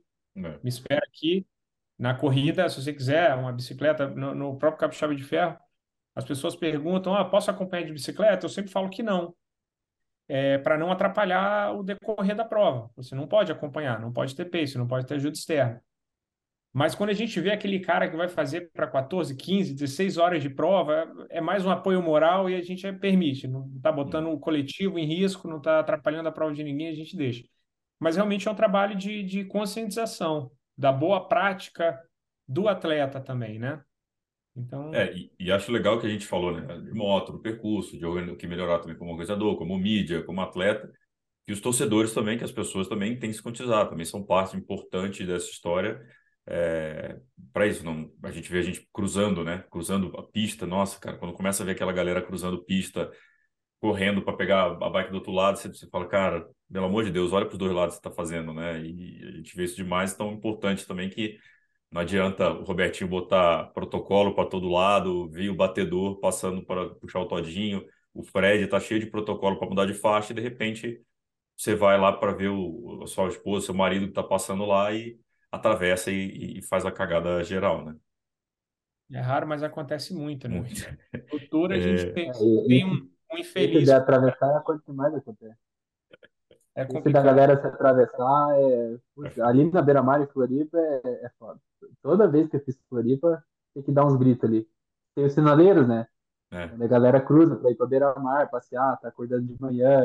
Esse ano não, porque tava chovendo e frio, né? Mas antes que tava clima bom ali, sempre é, é complicado.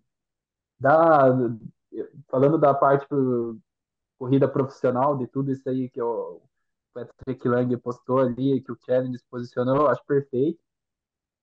É, talvez uma solução, é, pra, porque eu vejo muita interferência na prova, entendeu? Quando isso acontece, de muitas motos, de mídia e tal. É, ter uma única moto para cada função, por exemplo. É que o, o Ironman é difícil a gente ter acesso e conseguir conversar com eles. o Roberto, eu mando mensagem para ele falando do oh, batedor e tal, vamos conversar para a gente fazer certinho, não interferir no resultado da prova. Mas o Ironman é um pouco mais complicado. Por que, que tem que ter batedor para o primeiro, segundo e terceiro? Moto batedor, sabe? É, não é necessário isso. Tem para o primeiro lá e, e tá ótimo já. O segundo e o terceiro, a gente é atleta profissional, principalmente aqui no Brasil, a gente está acostumado a ficar ligado ali, não tem tanto perigo. É, e ter uma moto para cada função. Ter uma moto de mídia, por exemplo, comunitária, vamos dizer assim, que vai oferecer as imagens depois, pode ser modo de organização. Acho que para vocês esse ponto não é muito interessante, porque é, talvez vocês queiram fazer um trabalho autoral, mas pro desenrolar da prova, quanto menos interferência e menos moto, melhor. Na, falando agora não de acidente, mas falando de interferência no resultado final. É, cara, o vento que estava em Floripa, é, uma, tem algumas horas que a gente pega o vento sul de lado, uma moto lateral ali dá vácuo, lateral um pouco para frente, sabe? E o cara da moto não sente que ele está dando vácuo, mas está dando o ritmo ali, entendeu? É, eu acho que é mais isso, sabe? Ter, é, minimizar o máximo possível. Talvez alocar todas essas pessoas na segurança dessa galera que está cruzando, na galera que está desavisada, que está tendo uma competição. É, avisar mais a comunidade do que eu ficar tentando estar tá junto ali com o que está acontecendo na prova. Acho que assim fica mais justo e mais, mais certo. É, você falou de trabalho autoral, cara, assim, é óbvio que o Fred aí também gostaria muito de fazer vários trabalhos autorais ali, mas, cara, a gente é coadjuvante. O show é de vocês. Então, assim, a gente não pode atrapalhar o show, não pode ter esse direito de atrapalhar o show, sabe? Lógico, querer um monte de imagem, pô, fazer o vídeo, ter patrocinador Mundo Tri. Cara, o show de vocês. A gente tem que só, a gente tem que passar desapercebido. É entrar, é entrar, fazer o take e sair fora. É, é isso, assim. Você tem que até esquecer que a gente passou lá, né? O, o máximo possível.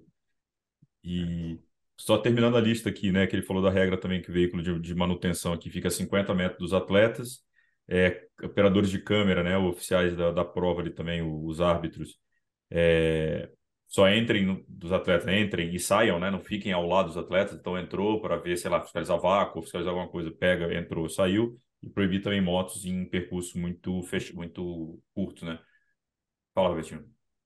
Gabriel, talvez o Fred pode ajudar a gente é, criar algum tipo de, de diretriz é, do ponto de vista de que é da organização tá na moto, vamos dizer, árbitro, é, apoio mecânico, é, o live broadcast, é, o, ba o batedor, o corta, o serra-fila. É da organização, tá de moto, é um pessoal controlável, treinável ao longo do tempo. E as mídias, é, vamos dizer, se a, se a Mundo Tri não, não, não é oficial, ou, ou qualquer outra de propaganda de atleta, é, determinar um trecho e drone. Vamos dizer, eles não podem estar motorizados ao longo do percurso, não sei, assim, tempestade de ideia, entendeu? Uhum. Para saber se a moto é da prova. E os outros fazem a captação de imagem através de drone, vamos dizer, em, em vários trechos, cada um num trecho separado, onde for. Eles podem transitar como um carro de passeio. Vai embora, chegou naquele ponto, ok, ele faz o negócio dele. Mas talvez acaba despoluindo um pouco, tirando um pouco de moto o percurso. Eu vou passar essa resposta para o Fred, vou adiantar, vou juntar mais uma coisa, Fred. É, você acha que, por exemplo, adicionar também ao, à equipe, por exemplo, do organizador, duas motos, uma de vídeo e uma de foto, para que gerem imagens e fotos para um banco coletivo, e aí sim, com esse banco coletivo, cada um faça o seu trabalho autoral aí, eu pagando por esse acesso, né? Claro, né? É, enfim, tudo. Acho que funciona. Então, essa parte do drone do Robertinho, mas essa é minha outra indagação aí. É, eu até tive esse, essa conversa com o assessor de imprensa responsável pela Unlimited lá no Ironman esse fim de semana, três fins de semana atrás aí, na cobertura do Ironman, quando a gente estava discutindo essa questão do maior volume, né, e solicitações de motos novas, cada um querendo fazer seu próprio conteúdo e tal. Eu falei, cara, de repente o, o, o futuro ou o caminho, até nem tinha acontecido esse acidente fatal, mas seria uma coisa parecida com isso, a gente ter é, uma equipe fazendo a cobertura do evento de uma maneira geral e entregando esse conteúdo. É, então, essa equipe vai ser responsável por cobrir o evento geral, cobrir os primeiros colocados, fazer cenas de highlights, pegar um pouco de melhores momentos ali de atletas amadores também passando, fluxo, prova cheia, torcida e tal, e ter esse grande banco de imagens que pode servir de propriedade de mídia de venda para o organizador oferecer para marcas parceiras, patrocínios e veículos de imprensa, caso queiram obter essas imagens para qualquer tipo de coisa. É, isso você reduz muito, porque você passa a ter uma equipe é, circulando, né? É, que é a equipe oficial da prova, supostamente melhor preparada, melhor treinada, mais íntima do evento. É, eu acho que você minimizaria riscos. É, no, em Kona, Robertinho, rola uma coisa parecida com o que você falou. As equipes, que a, na sua grande maioria não vão ter moto mesmo, podem ter tipo um carro de passeio do evento, que é, o evento te locomove para pontos específicos da prova. Ali você pode ficar, faz ali e tal, te trocam de ponto, te trocam de ponto, te devolvem para a chegada. Uh, você fica preso, né, limitado ao rolê deles, você tem que fazer o, o, que eles vão fazer, ir aonde eles vão e filmar o que eles te apontam o dedo de daqui pode. Mas é a, a medida deles, é o protocolo deles. Ou você faz isso, você vai ficar só ali na arena. Largada, chegada e transição. Você vai sair dali, cara. A não ser que você vá a pé até alguns lugares e fique junto com o público ali, tentando fazer câmera na mão, na Queen K, é, usando o exemplo de Kona. Se você quer ir para percurso, você quer pegar Energy Lab, você quer. Cara, vai ser no carrinho deles, deslocado com um grande grupo de pessoas de imprensa. É, e observado, monitorado e cuidado por eles. É, o drone, cara, é um recurso ok, mas se você pegar um, um, um vídeo de melhores momentos de qualquer evento, ele é 15% do vídeo. É, ele é para contextualizar onde estamos, uma cena plástica, uma cena aberta, bonita, mas o drone não é um bom recurso, ele só é bonito. É, você não consegue identificar o atleta, você não consegue mostrar um patrocinador, você não, normalmente você não chega tão perto para isso. Então, eu acho que é, é legal, até teve comentários é, de, pô, por que, que não cobra a prova inteira de drone? Para de. É que a pessoa não faz ideia que o drone voa 30 minutos, aí ele cai, acaba a bateria. Então, é, não, tem, não existe ainda um drone que vai ficar no ar por tanto tempo. A prova tem 8 horas de duração. É, você precisaria ter um estoque infinito de baterias de drone para subir um drone a cada 30 minutos de novo você, em lugares diferentes do e percurso. E você tem que acompanhar o drone, né? Ele não, não pode ficar muito longe de você. Exato. Eh, você tem que ver onde ele está. Você vai, pode bater num fio, bater num poste, bater numa árvore. É, então o piloto nunca está tão longe do drone, a não ser que, por exemplo, algumas provas da PTO, algumas provas de Ironman internacional usam helicópteros. O helicóptero tem uma autonomia muito maior, mas é um custo altíssimo. É, o helicóptero é uma super câmera com super zoom, chega lá na orelha do cara no pedal. Mas aí a gente está falando de um outro custo muito caro, que só nos eventos super grandes, né, das, das marcas, é, ele está disponível. É, então, eu acho que assim, o drone seria um recurso mais para uma saída em algum momento, mas não resolveria. Talvez diminuir e ter essas, essas um, um, talvez uma cobertura que servisse para outras marcas, sendo feita pela organização, pode ser uma saída. Você mata histórias individuais. Né? Não vai mais ter o documentário sobre o atleta tal, não vai mais ter o trabalho da marca X vai acabar, né? Você vai diminuir. São propriedades de mídia que são vendáveis também. Então você fecha uma porta para abrir outras.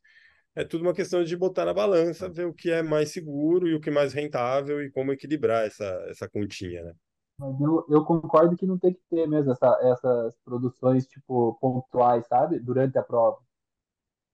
Eu acho que isso tem que ser feito antes e depois só. E e talvez captar uma imagem ou outra num lugar parado, seguro, se quer mostrar. Ou... Mas, sabe, interfere muito e não é tão necessário. Eu acho que se, se o lance legal é a transmissão, é aprimorar a transmissão. A gente tem muita tecnologia, né? Tipo, a gente gosta muito do teatro, a gente consegue ficar oito horas assistindo uma transmissão de Iron Man, né? Mas a grande maioria das pessoas não consegue é, não precisa transmitir 100% da prova, né, ao vivo. E por que não coloca rastreador em todos os atletas profissionais ali e faz, por exemplo, um mapa interativo para botar na transmissão, transmissão do que está acontecendo, onde que o fulano está, e está passando subida tal. E, é, eu acho que hoje em dia já é bem possível fazer isso, sabe? Do que inflamar o percurso de, de moto e, e, e galera da transmissão ao vivo ali. Acho que é, é, é complicado, tipo, vai, é igual você falou, vai abrir uma porta, mas vai, vai fechar uma porta, mas vai abrir outra. É, e o mercado se adapta também, né, cara? Tudo o mercado se adapta. Se a gente tiver só aquelas imagens para trabalhar, ele vai trabalhar aquelas imagens que tiver. E da corrida você consegue pegar mais outras imagens, outros planos ali. Mas acho que principalmente do ciclismo, acho que vai chegar esse, esse momento, ó. Tem que ter uma imagem de cada atleta profissional, né? A organização se, se, se compromete a entregar um, negócio X e, cara, o próprio atleta amador gerar o próprio conteúdo. Cara, o Qual ciclismo, futebol, desculpa, não vai rolar. Qual é assim? Tem uma, uma emissora que transmite tudo e vende É. imagens, né? Exato. É. Exatamente. É, não, fala aí, Fred, que a sua área é boa, assim. Não, e é isso, cara. O futebol é um bom exemplo, porque o futebol tem uma propriedade específica, você não pode invadir lá, você não pode sacar uma câmera lá dentro, ou você é retirado do lugar, é, você compra as imagens e caro, se você quiser usar para qualquer coisa. Então, não importa se a sua marca está na camiseta do time, isso não te dá o direito de botar uma equipe lá dentro. Não Uhum. importa se você comprou um espaço na lateral do gramado, também não te dá o direito de botar uma equipe lá dentro. Aquilo já foi negociado com uma equipe de televisão por um valor estratosférico e agora eles precisam converter isso em venda. Em venda. É, obviamente não é a mesma realidade do, do, do triatlon, de todas as maneiras, mas é o que o, o Todinho falou, cara. Se você tem ali, vai, vai um documentário de um atleta X que é, sei lá, tem uma história bonita para ser contada, enfim. Não, o nosso diário, Grava o pré, exemplo, grava o pós cinco atletas. compra as imagens do miolo da prova, cara. Usa as imagens que, que, a- que, a- que o organizador forneceu, compra ali, faz o que você conseguir fazer. É, como foi o que a gente trabalhou com o Mundo Tri esse ano, porque a gente tinha atletas para cobrir especificamente por, um, por uma pauta, mas a gente não tinha moto à disposição e não ia e não tinha também, porque alguns deles eram amadores. Não dá para ficar costurando a prova para buscar um atleta lá no meio, cara. São quase 2 mil pessoas. É arriscado para caramba. é, não, não tem espaço, não tem tempo para isso na prova também. Então, você também tem que entender como trabalhar profissionalmente com isso, dentro das limitações que o organizador te impõe, e fazer o melhor que você pode dentro disso. É, o drone, por exemplo, é, na natação. Na natação é o único recurso que quase todo mundo tem, né? Porque diferente da moto, que existem várias ali, que algumas a- alguns veículos conseguem, outras entram no rodízio, tem várias motos à disposição, não tem isso no barco. Não existem muitos barcos de imprensa em nenhum em nenhum evento. Só a Kona, né? Tem aquele Eu barco co- lá que ninguém consegue voltar depois. Depois você não sai do barco. Se você subir, você perdeu tudo. Perdeu a transição, perdeu a hora que você sair do barco, já a bike tá na, na metade, velho. Ah, mas a equipe é grande lá, né? Exato. A gente, Mas, cara, o que acontece em Floripa? Cara, em Floripa não, em qualquer evento de triatlon, na real, mas é que Floripa é, é, é o nosso grande evento. A gente está falando da bandeira Ironman, que é a maior bandeira do mundo de triatlon. Então, vamos citar Floripa. Eu contei mais de 15 drones no ar na hora da largada. Cara, é muito perigoso, velho. é, de todas as formas. O drone é, não vai causar a morte de ninguém, como aconteceu? Não vai, o risco é muito pequeno. Mas acontece acidentes, os equipamentos batem um no outro no ar, caem, é, imperícia, público levando seu próprio drone, subindo lá para filmar, o sobrinho largando, o filho largando pela primeira vez. Mais de 15, 20 drones no ar, cara. E é o único jeito que os veículos de imprensa sérios também têm de ter a sua imagem da largada, da natação. E aí ali mistura tudo, cara. É a mesma coisa que você alugar uma própria moto particular, entrar num percurso e falar, vou fazer o meu take já que o organizador não me autorizou. É, é, o drone é praticamente a mesma coisa. O drone é pirata no céu ali. Né? Ah, o céu não é terra de ninguém. Ah, a pista também é pública, a estrada é pública. Você vai meter uma moto lá e sair acompanhando quem você quer? Tá errado da mesma forma. Então, uhum. é, é, é difícil regular isso, né, cara? É muito complicado, porque o organizador não tem poder de, de, de, de lei, de nada para regulamentar isso. É muito complicado essa fiscalização. Vai muito da consciência do bom senso de quem está fazendo, mas que não dá para contar com isso o tempo todo, né? É, a gente está usando bastante exemplo de Kona, que é, eu não sei se tem drone lá em Kona, mas talvez eles tenham um passo... essa, é. A gente subiu o drone, depois a gente falaram, cara, vocês não podiam subir, não. Mas a gente subiu é. num dia X, né? Não foi na prova, não, foi um dia X. É, mas justamente o que eu estou falando. A gente está usando muito exemplo de Kona aqui, a gente não mencionou e está esquecendo, mas eles talvez estejam alguns passos na nossa frente nessa discussão, porque em 2017, se não me engano, teve o Matt Russell, que quase morreu, né? Então, uma van entrou no meio do percurso e ele bateu de frente, né? Ele ficou internado, é atleta quase profissional. Foi. Então, eu talvez, eu não, eu não conheço, nunca fui para Kona, mas talvez um, deve existir um antes e um depois desse acidente. Então, se, obviamente ele não morreu, graças a Deus, mas eles já passaram por um aperto muito grande lá, né? E foi extremamente abafado, né, pela mídia. Um atleta profissional. É, eles não falaram nada, ficou sabendo depois. Até, até sobre drones em Kona, o drone é restrito lá por conta de acidente, de drone se chocar com o helicóptero oficial da prova. É, então, eh, você não sobe drone na prova lá, cara. Você, você pode subir, mas você vai ser responsabilizado por isso depois. É, não é igual aqui, que aí você posta no seu Instagram e tá tudo certo, ninguém vai ver. É, a gente estava lá representando um veículo de imprensa brasileiro. A gente poderia ser responsabilizado e penalizado por ter subido um drone e só pelo risco de expor a, a situação da prova. Então não é nem porque, ah, não, você causou algo. Não, por se colocar no risco, você já é penalizado e responsabilizado. É, em Los Angeles, por exemplo, agora também, eu fiz um curso, fiz uma certificação, tirei um certificado para poder voar com o drone fora do país, assim como eu tenho toda essa documentação aqui no Brasil também, coisa que raríssimas pessoas fazem, mas eu tenho, é, fiz para voar em Los Angeles e mesmo assim não consegui autorização lá, cara. Tinha o drone, tinha tudo, fiz a certificação. Cara, ao redor do Dodge Stadium, que era onde era a largada, havia bloqueio de sinal mesmo, o, o era como se eu tentasse decolar de um aeroporto, mesmo tipo de restrição. Uh, e no percurso também, vários lugares onde você não pode subir. É, é, cara, você tem que respeitar, você tem que jogar a regra do jogo do jeito que ela é para ser jogada, né, cara? Não dá para. Ah, vou, vou hackear meu drone e vou subir ele onde eu quiser. Cara, tá bom, você vai conseguir a imagem, mas você ganhou o que com isso, é. cara? Um péssimo exemplo, inclusive, né? Você falou aí, Todinho? Hum, não, acho que não. Não, é, é, Ele tava, ele, ele tava empolgado ali, rindo sozinho. Eu falei, lá vem coisa. não, é, é que, é que a gente está fazendo esse podcast aqui para falar de segurança, né? Tipo, de Uhum. não só do mídia, mas segurança das provas. Tudo, é, também. E, assim, eu como atleta, muitos anos já, eu sou muito grato tipo, ao Ironman, que o Ironman fez pela minha vida.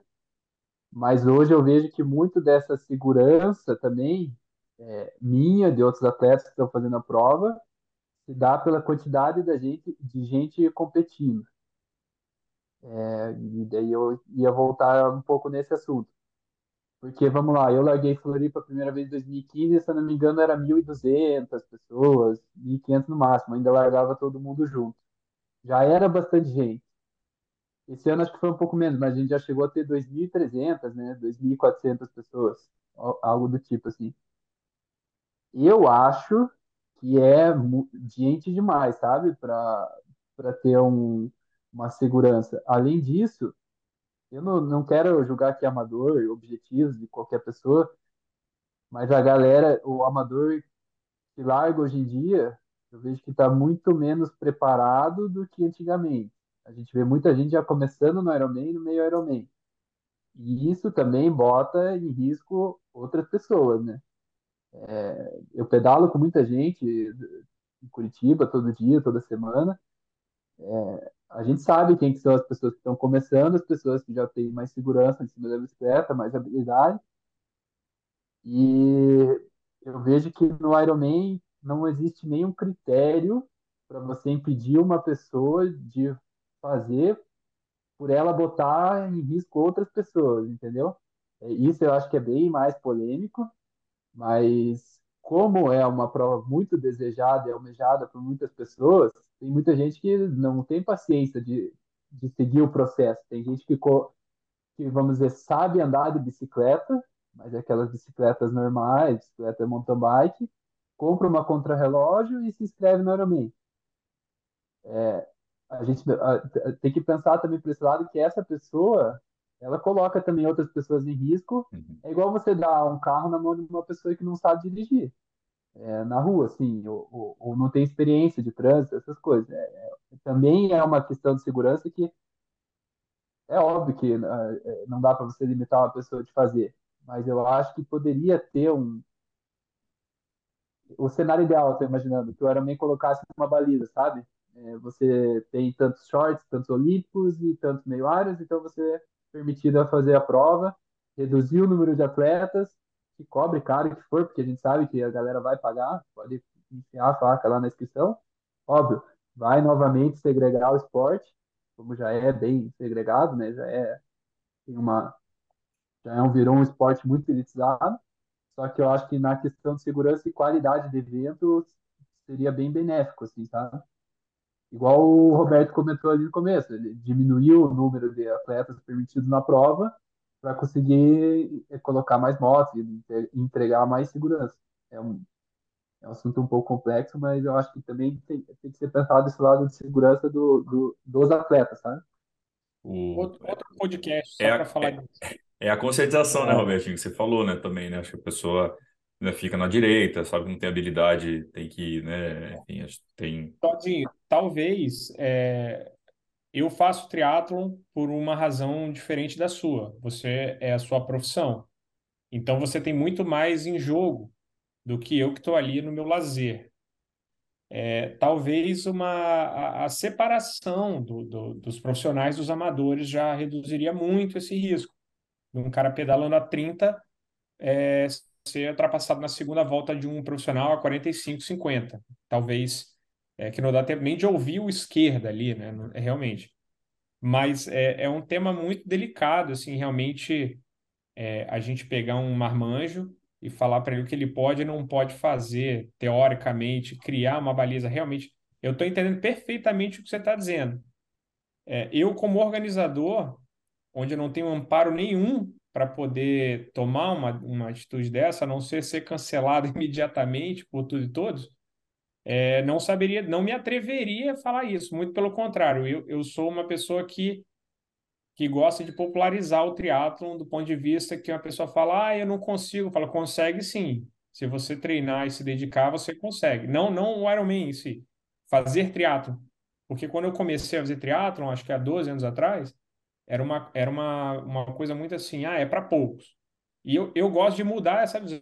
Eu falo, não, é para todo mundo, é para popularizar, é, é para todo mundo. Pra, ah, se você vai nadar de bicicleta para o clube, pô, você já está fazendo aí um, um um, um aqua, é, aquabike, não sei, e não sabia. Então, assim, o Ironman é, é outra conversa, realmente, aí sim, é, é o papo de conscientização para ele chegar em um Ironman, e o atleta profissional é outra. Então, eu consigo entender perfeitamente o que você está dizendo. Se você se acidentar, é, é, é, o seu trabalho. Entendeu? Se eu me acidentar, torcer o tornozelo, beleza, vou continuar trabalhando normal e, e vou perder uns meses de treino. É uma discussão realmente é, é muito interessante também, mas é, nós, como organizadores, a gente é muito frágil, a gente fica muito exposto num tema desse, entendeu? Embora eu concorde com é, você. Sim, não digo nem nós profissionais, mas é, pessoas colocam em risco outras pessoas, né? E quanto mais pessoas no percurso, mais risco. É, é esse o ponto, eu acho, da, da conversa, assim, que eu, profissional ali, beleza, eu, eu já sei desses riscos e eu tô ligado ali o que está acontecendo, mas tem muita gente que não sabe. Igual a gente falou no começo lá, dá para morrer, sabe? Dá para machucar bastante com esse negócio. É, e o Ironman, o Ironman Full, tô falando, meio Iron, acho que deve ser porta de entrada, sim. O Ironman Full, pela quantidade de pessoas e muito pelos percursos, eu acho que deveria ser um pouco mais limitado, sabe? Uma coisa um pouco mais selecionada ali.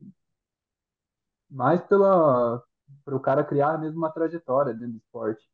Porque muita é. gente que está fazendo, faz o Ironman e não faz mais nada, sabe? Se inscreve, faz uma prova e é mais volume ali. É, Bom, talvez é, voltando, minha, tá? é, voltando ao trabalho de conscientização, né? Realmente. É, mas a popularização do esporte dá, dá, tem os seus, os seus benefícios e malefícios, né? É uhum. ônus e bônus. Acaba todo muito curioso entrando também e tal, mas faz parte também. Senhores, estamos aqui com uma hora e quarenta. É, acho que abordamos aí os principais temas, né? E deixar também falar para a galera comentar depois e né, o que tem de ideia, assim, é, a ideia é um debate, né? Não é um, uma cagação de regra, mas é um debate baseado nas experiências, né, de todos os lados. É, vocês querem consideração final, Robertinho? Quer começar por você? Então, acho que era mais, é, acho que eu consegui expor um pouco assim o lado da, da organização, embora o Capixaba de Ferro seja uma prova pequena, é, pode ter certeza que parte da gente não não não estar maior nesse momento é porque a gente acredita muito no crescimento caracol, ali um, um passinho de cada vez. Então, o que está certo a gente mantém e melhora, e o que a gente errou, o passo foi curto, dá para dar um passinho para trás e, e acertar. Então, como essa decisão que eu falei, da gente encurtar, diminuir o número de atletas, visando a segurança da, da, dos atletas profissionais, que demandam um cuidado maior, obviamente, mas é, a gente não tem esse anseio em superlotar a prova. E eu falo para vocês que não é nem só na pista, mas assim, é uma cena que me mata é, são dois atletas chocando bicicleta dentro da transição. Por quê? Porque botamos gente demais para dentro. Então a gente torna a prova tecnicamente ruim para quem está ali fazendo. Então o cara tem é uma prova individual, ele vai fazer a prova ali, não pode vácuo. A gente tem que respeitar o espaço do, do, do atleta, entendeu? Fazer ultrapassagem e tudo. Então a gente prefere realmente crescer de forma muito sustentável e com segurança para a gente poder crescer. Então a gente é é o bonitinho, arrumadinho, tenta fazer tudo certinho é, é para mas deu para passar para o público aí um pouco da ideia da, da organização do Capixaba de Ferro. Você, Todinho? Nem, o Roberto falou ali, nem falamos de vácuo, né? 12 metros é pouco. Todinho que é uma polêmica hoje. 12 metros é coisa de 20 anos atrás, mas tudo bem.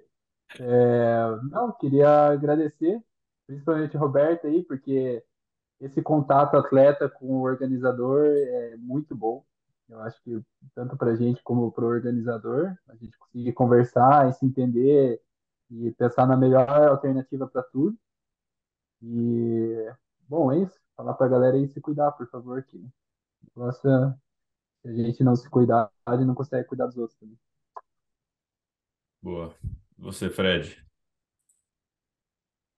Cara, minhas considerações são que é muito bom conversar, né? O diálogo é muito importante, cara. O diálogo aberto entre organizadores, público, atletas de elite que têm uma outra visão, experiência e necessidade no evento, é, e prestadores de serviço, como eu sou um deles em vários eventos, tem que ser aberto, tem que ser amplo. A gente não tem que se falar só na véspera. É, até se a ideia é melhorar, a gente tem que se falar muito mais. Então, que isso aqui seja um um primeiro passo, quem sabe, né, para outras conversas que nos envolva nós quatro ou não, mas que envolva pessoas que possam ter poder de melhorar e trazer melhorias para o esporte, para a modalidade é, no Brasil e no mundo todo. Acho que é, o que faz a diferença é a gente falando, pensando, trocando ideia. Então, que isso aqui possa ser um, um primeiro passo importante aí. É, como o Todinho falou, o show tem que continuar, né? Então que o show continue, mais de forma segura e cara, mais provas, mais, mais transmissão, mais imagens, mas sempre com, com segurança e, e é isso, assim. Então, bom, para vocês três agradecer também aí a ter topado. A gente montou o grupo ontem, foi o grupo, o podcast mais fácil eu consegui para marcar, que geralmente ninguém tem horário para nada. É, quase que a gente perde o horário aqui que a gente está assistindo a Biedade. É, mas agradecê-los aí também por, por vir discutir, colocar também a, a opinião de vocês, a, dar, dar a cara a tapa também. As opiniões são isso, né? Tem gente que vai concordar, não vai concordar, mas que o mundo tri também acho que é importante do nosso lado encabeçar isso, né? Porque a gente quer mais provas, a gente quer mais segurança, quer mais atletas profissionais, quer mais mídia, mais né, conteúdo, então é, que a gente comece esse passo e tá, deixar o espaço sempre aberto aí para vocês. É, é isso, senhores. Então, boa noite. Ó, o cara fazendo. Inscrições, inscrições abertas. Falei sem querer. Falei Arrasta querer. cima. Arrasta para cima. Valeu, gente. Bom, a gente se vê. Robertinho e Todinho, a gente se vê já na, na semana que vem. Lá em. É nóis. Lá no Aracruz, o Fred, no, Fred não quer ir, o Fred vai fazer remoto. Tá? Cachê tá alto do Fred. Fred vai vir, vai vir conhecer o Capixaba de Ferro ainda. O, o Fred, o Roberto, o Fred tá nesse frete dos caras da moto cara, que não sei o quê. Ah. Você viu? O cara falou. Já vai abrir uma empresa. Patamar, né? Outro patamar. Ele vai ter. Ah, fui para Kona, fui para Los Angeles, fui, falei, vou, tá. O cara tá subindo, né? O Cacife tá subindo, tá difícil manter aqui. A gente tem que usar o repertório que tem, pô. Eu fui para Los Angeles, mas também já fui para cada biboca, velho. Você não tem nem ideia em cima de moto cobrir evento cara tem carteira de drone, né? Quem tem é, carteira cara. de drone? Merda. é isso aí, senhores. Esse foi mais um MT Cash. Valeu. Até a próxima.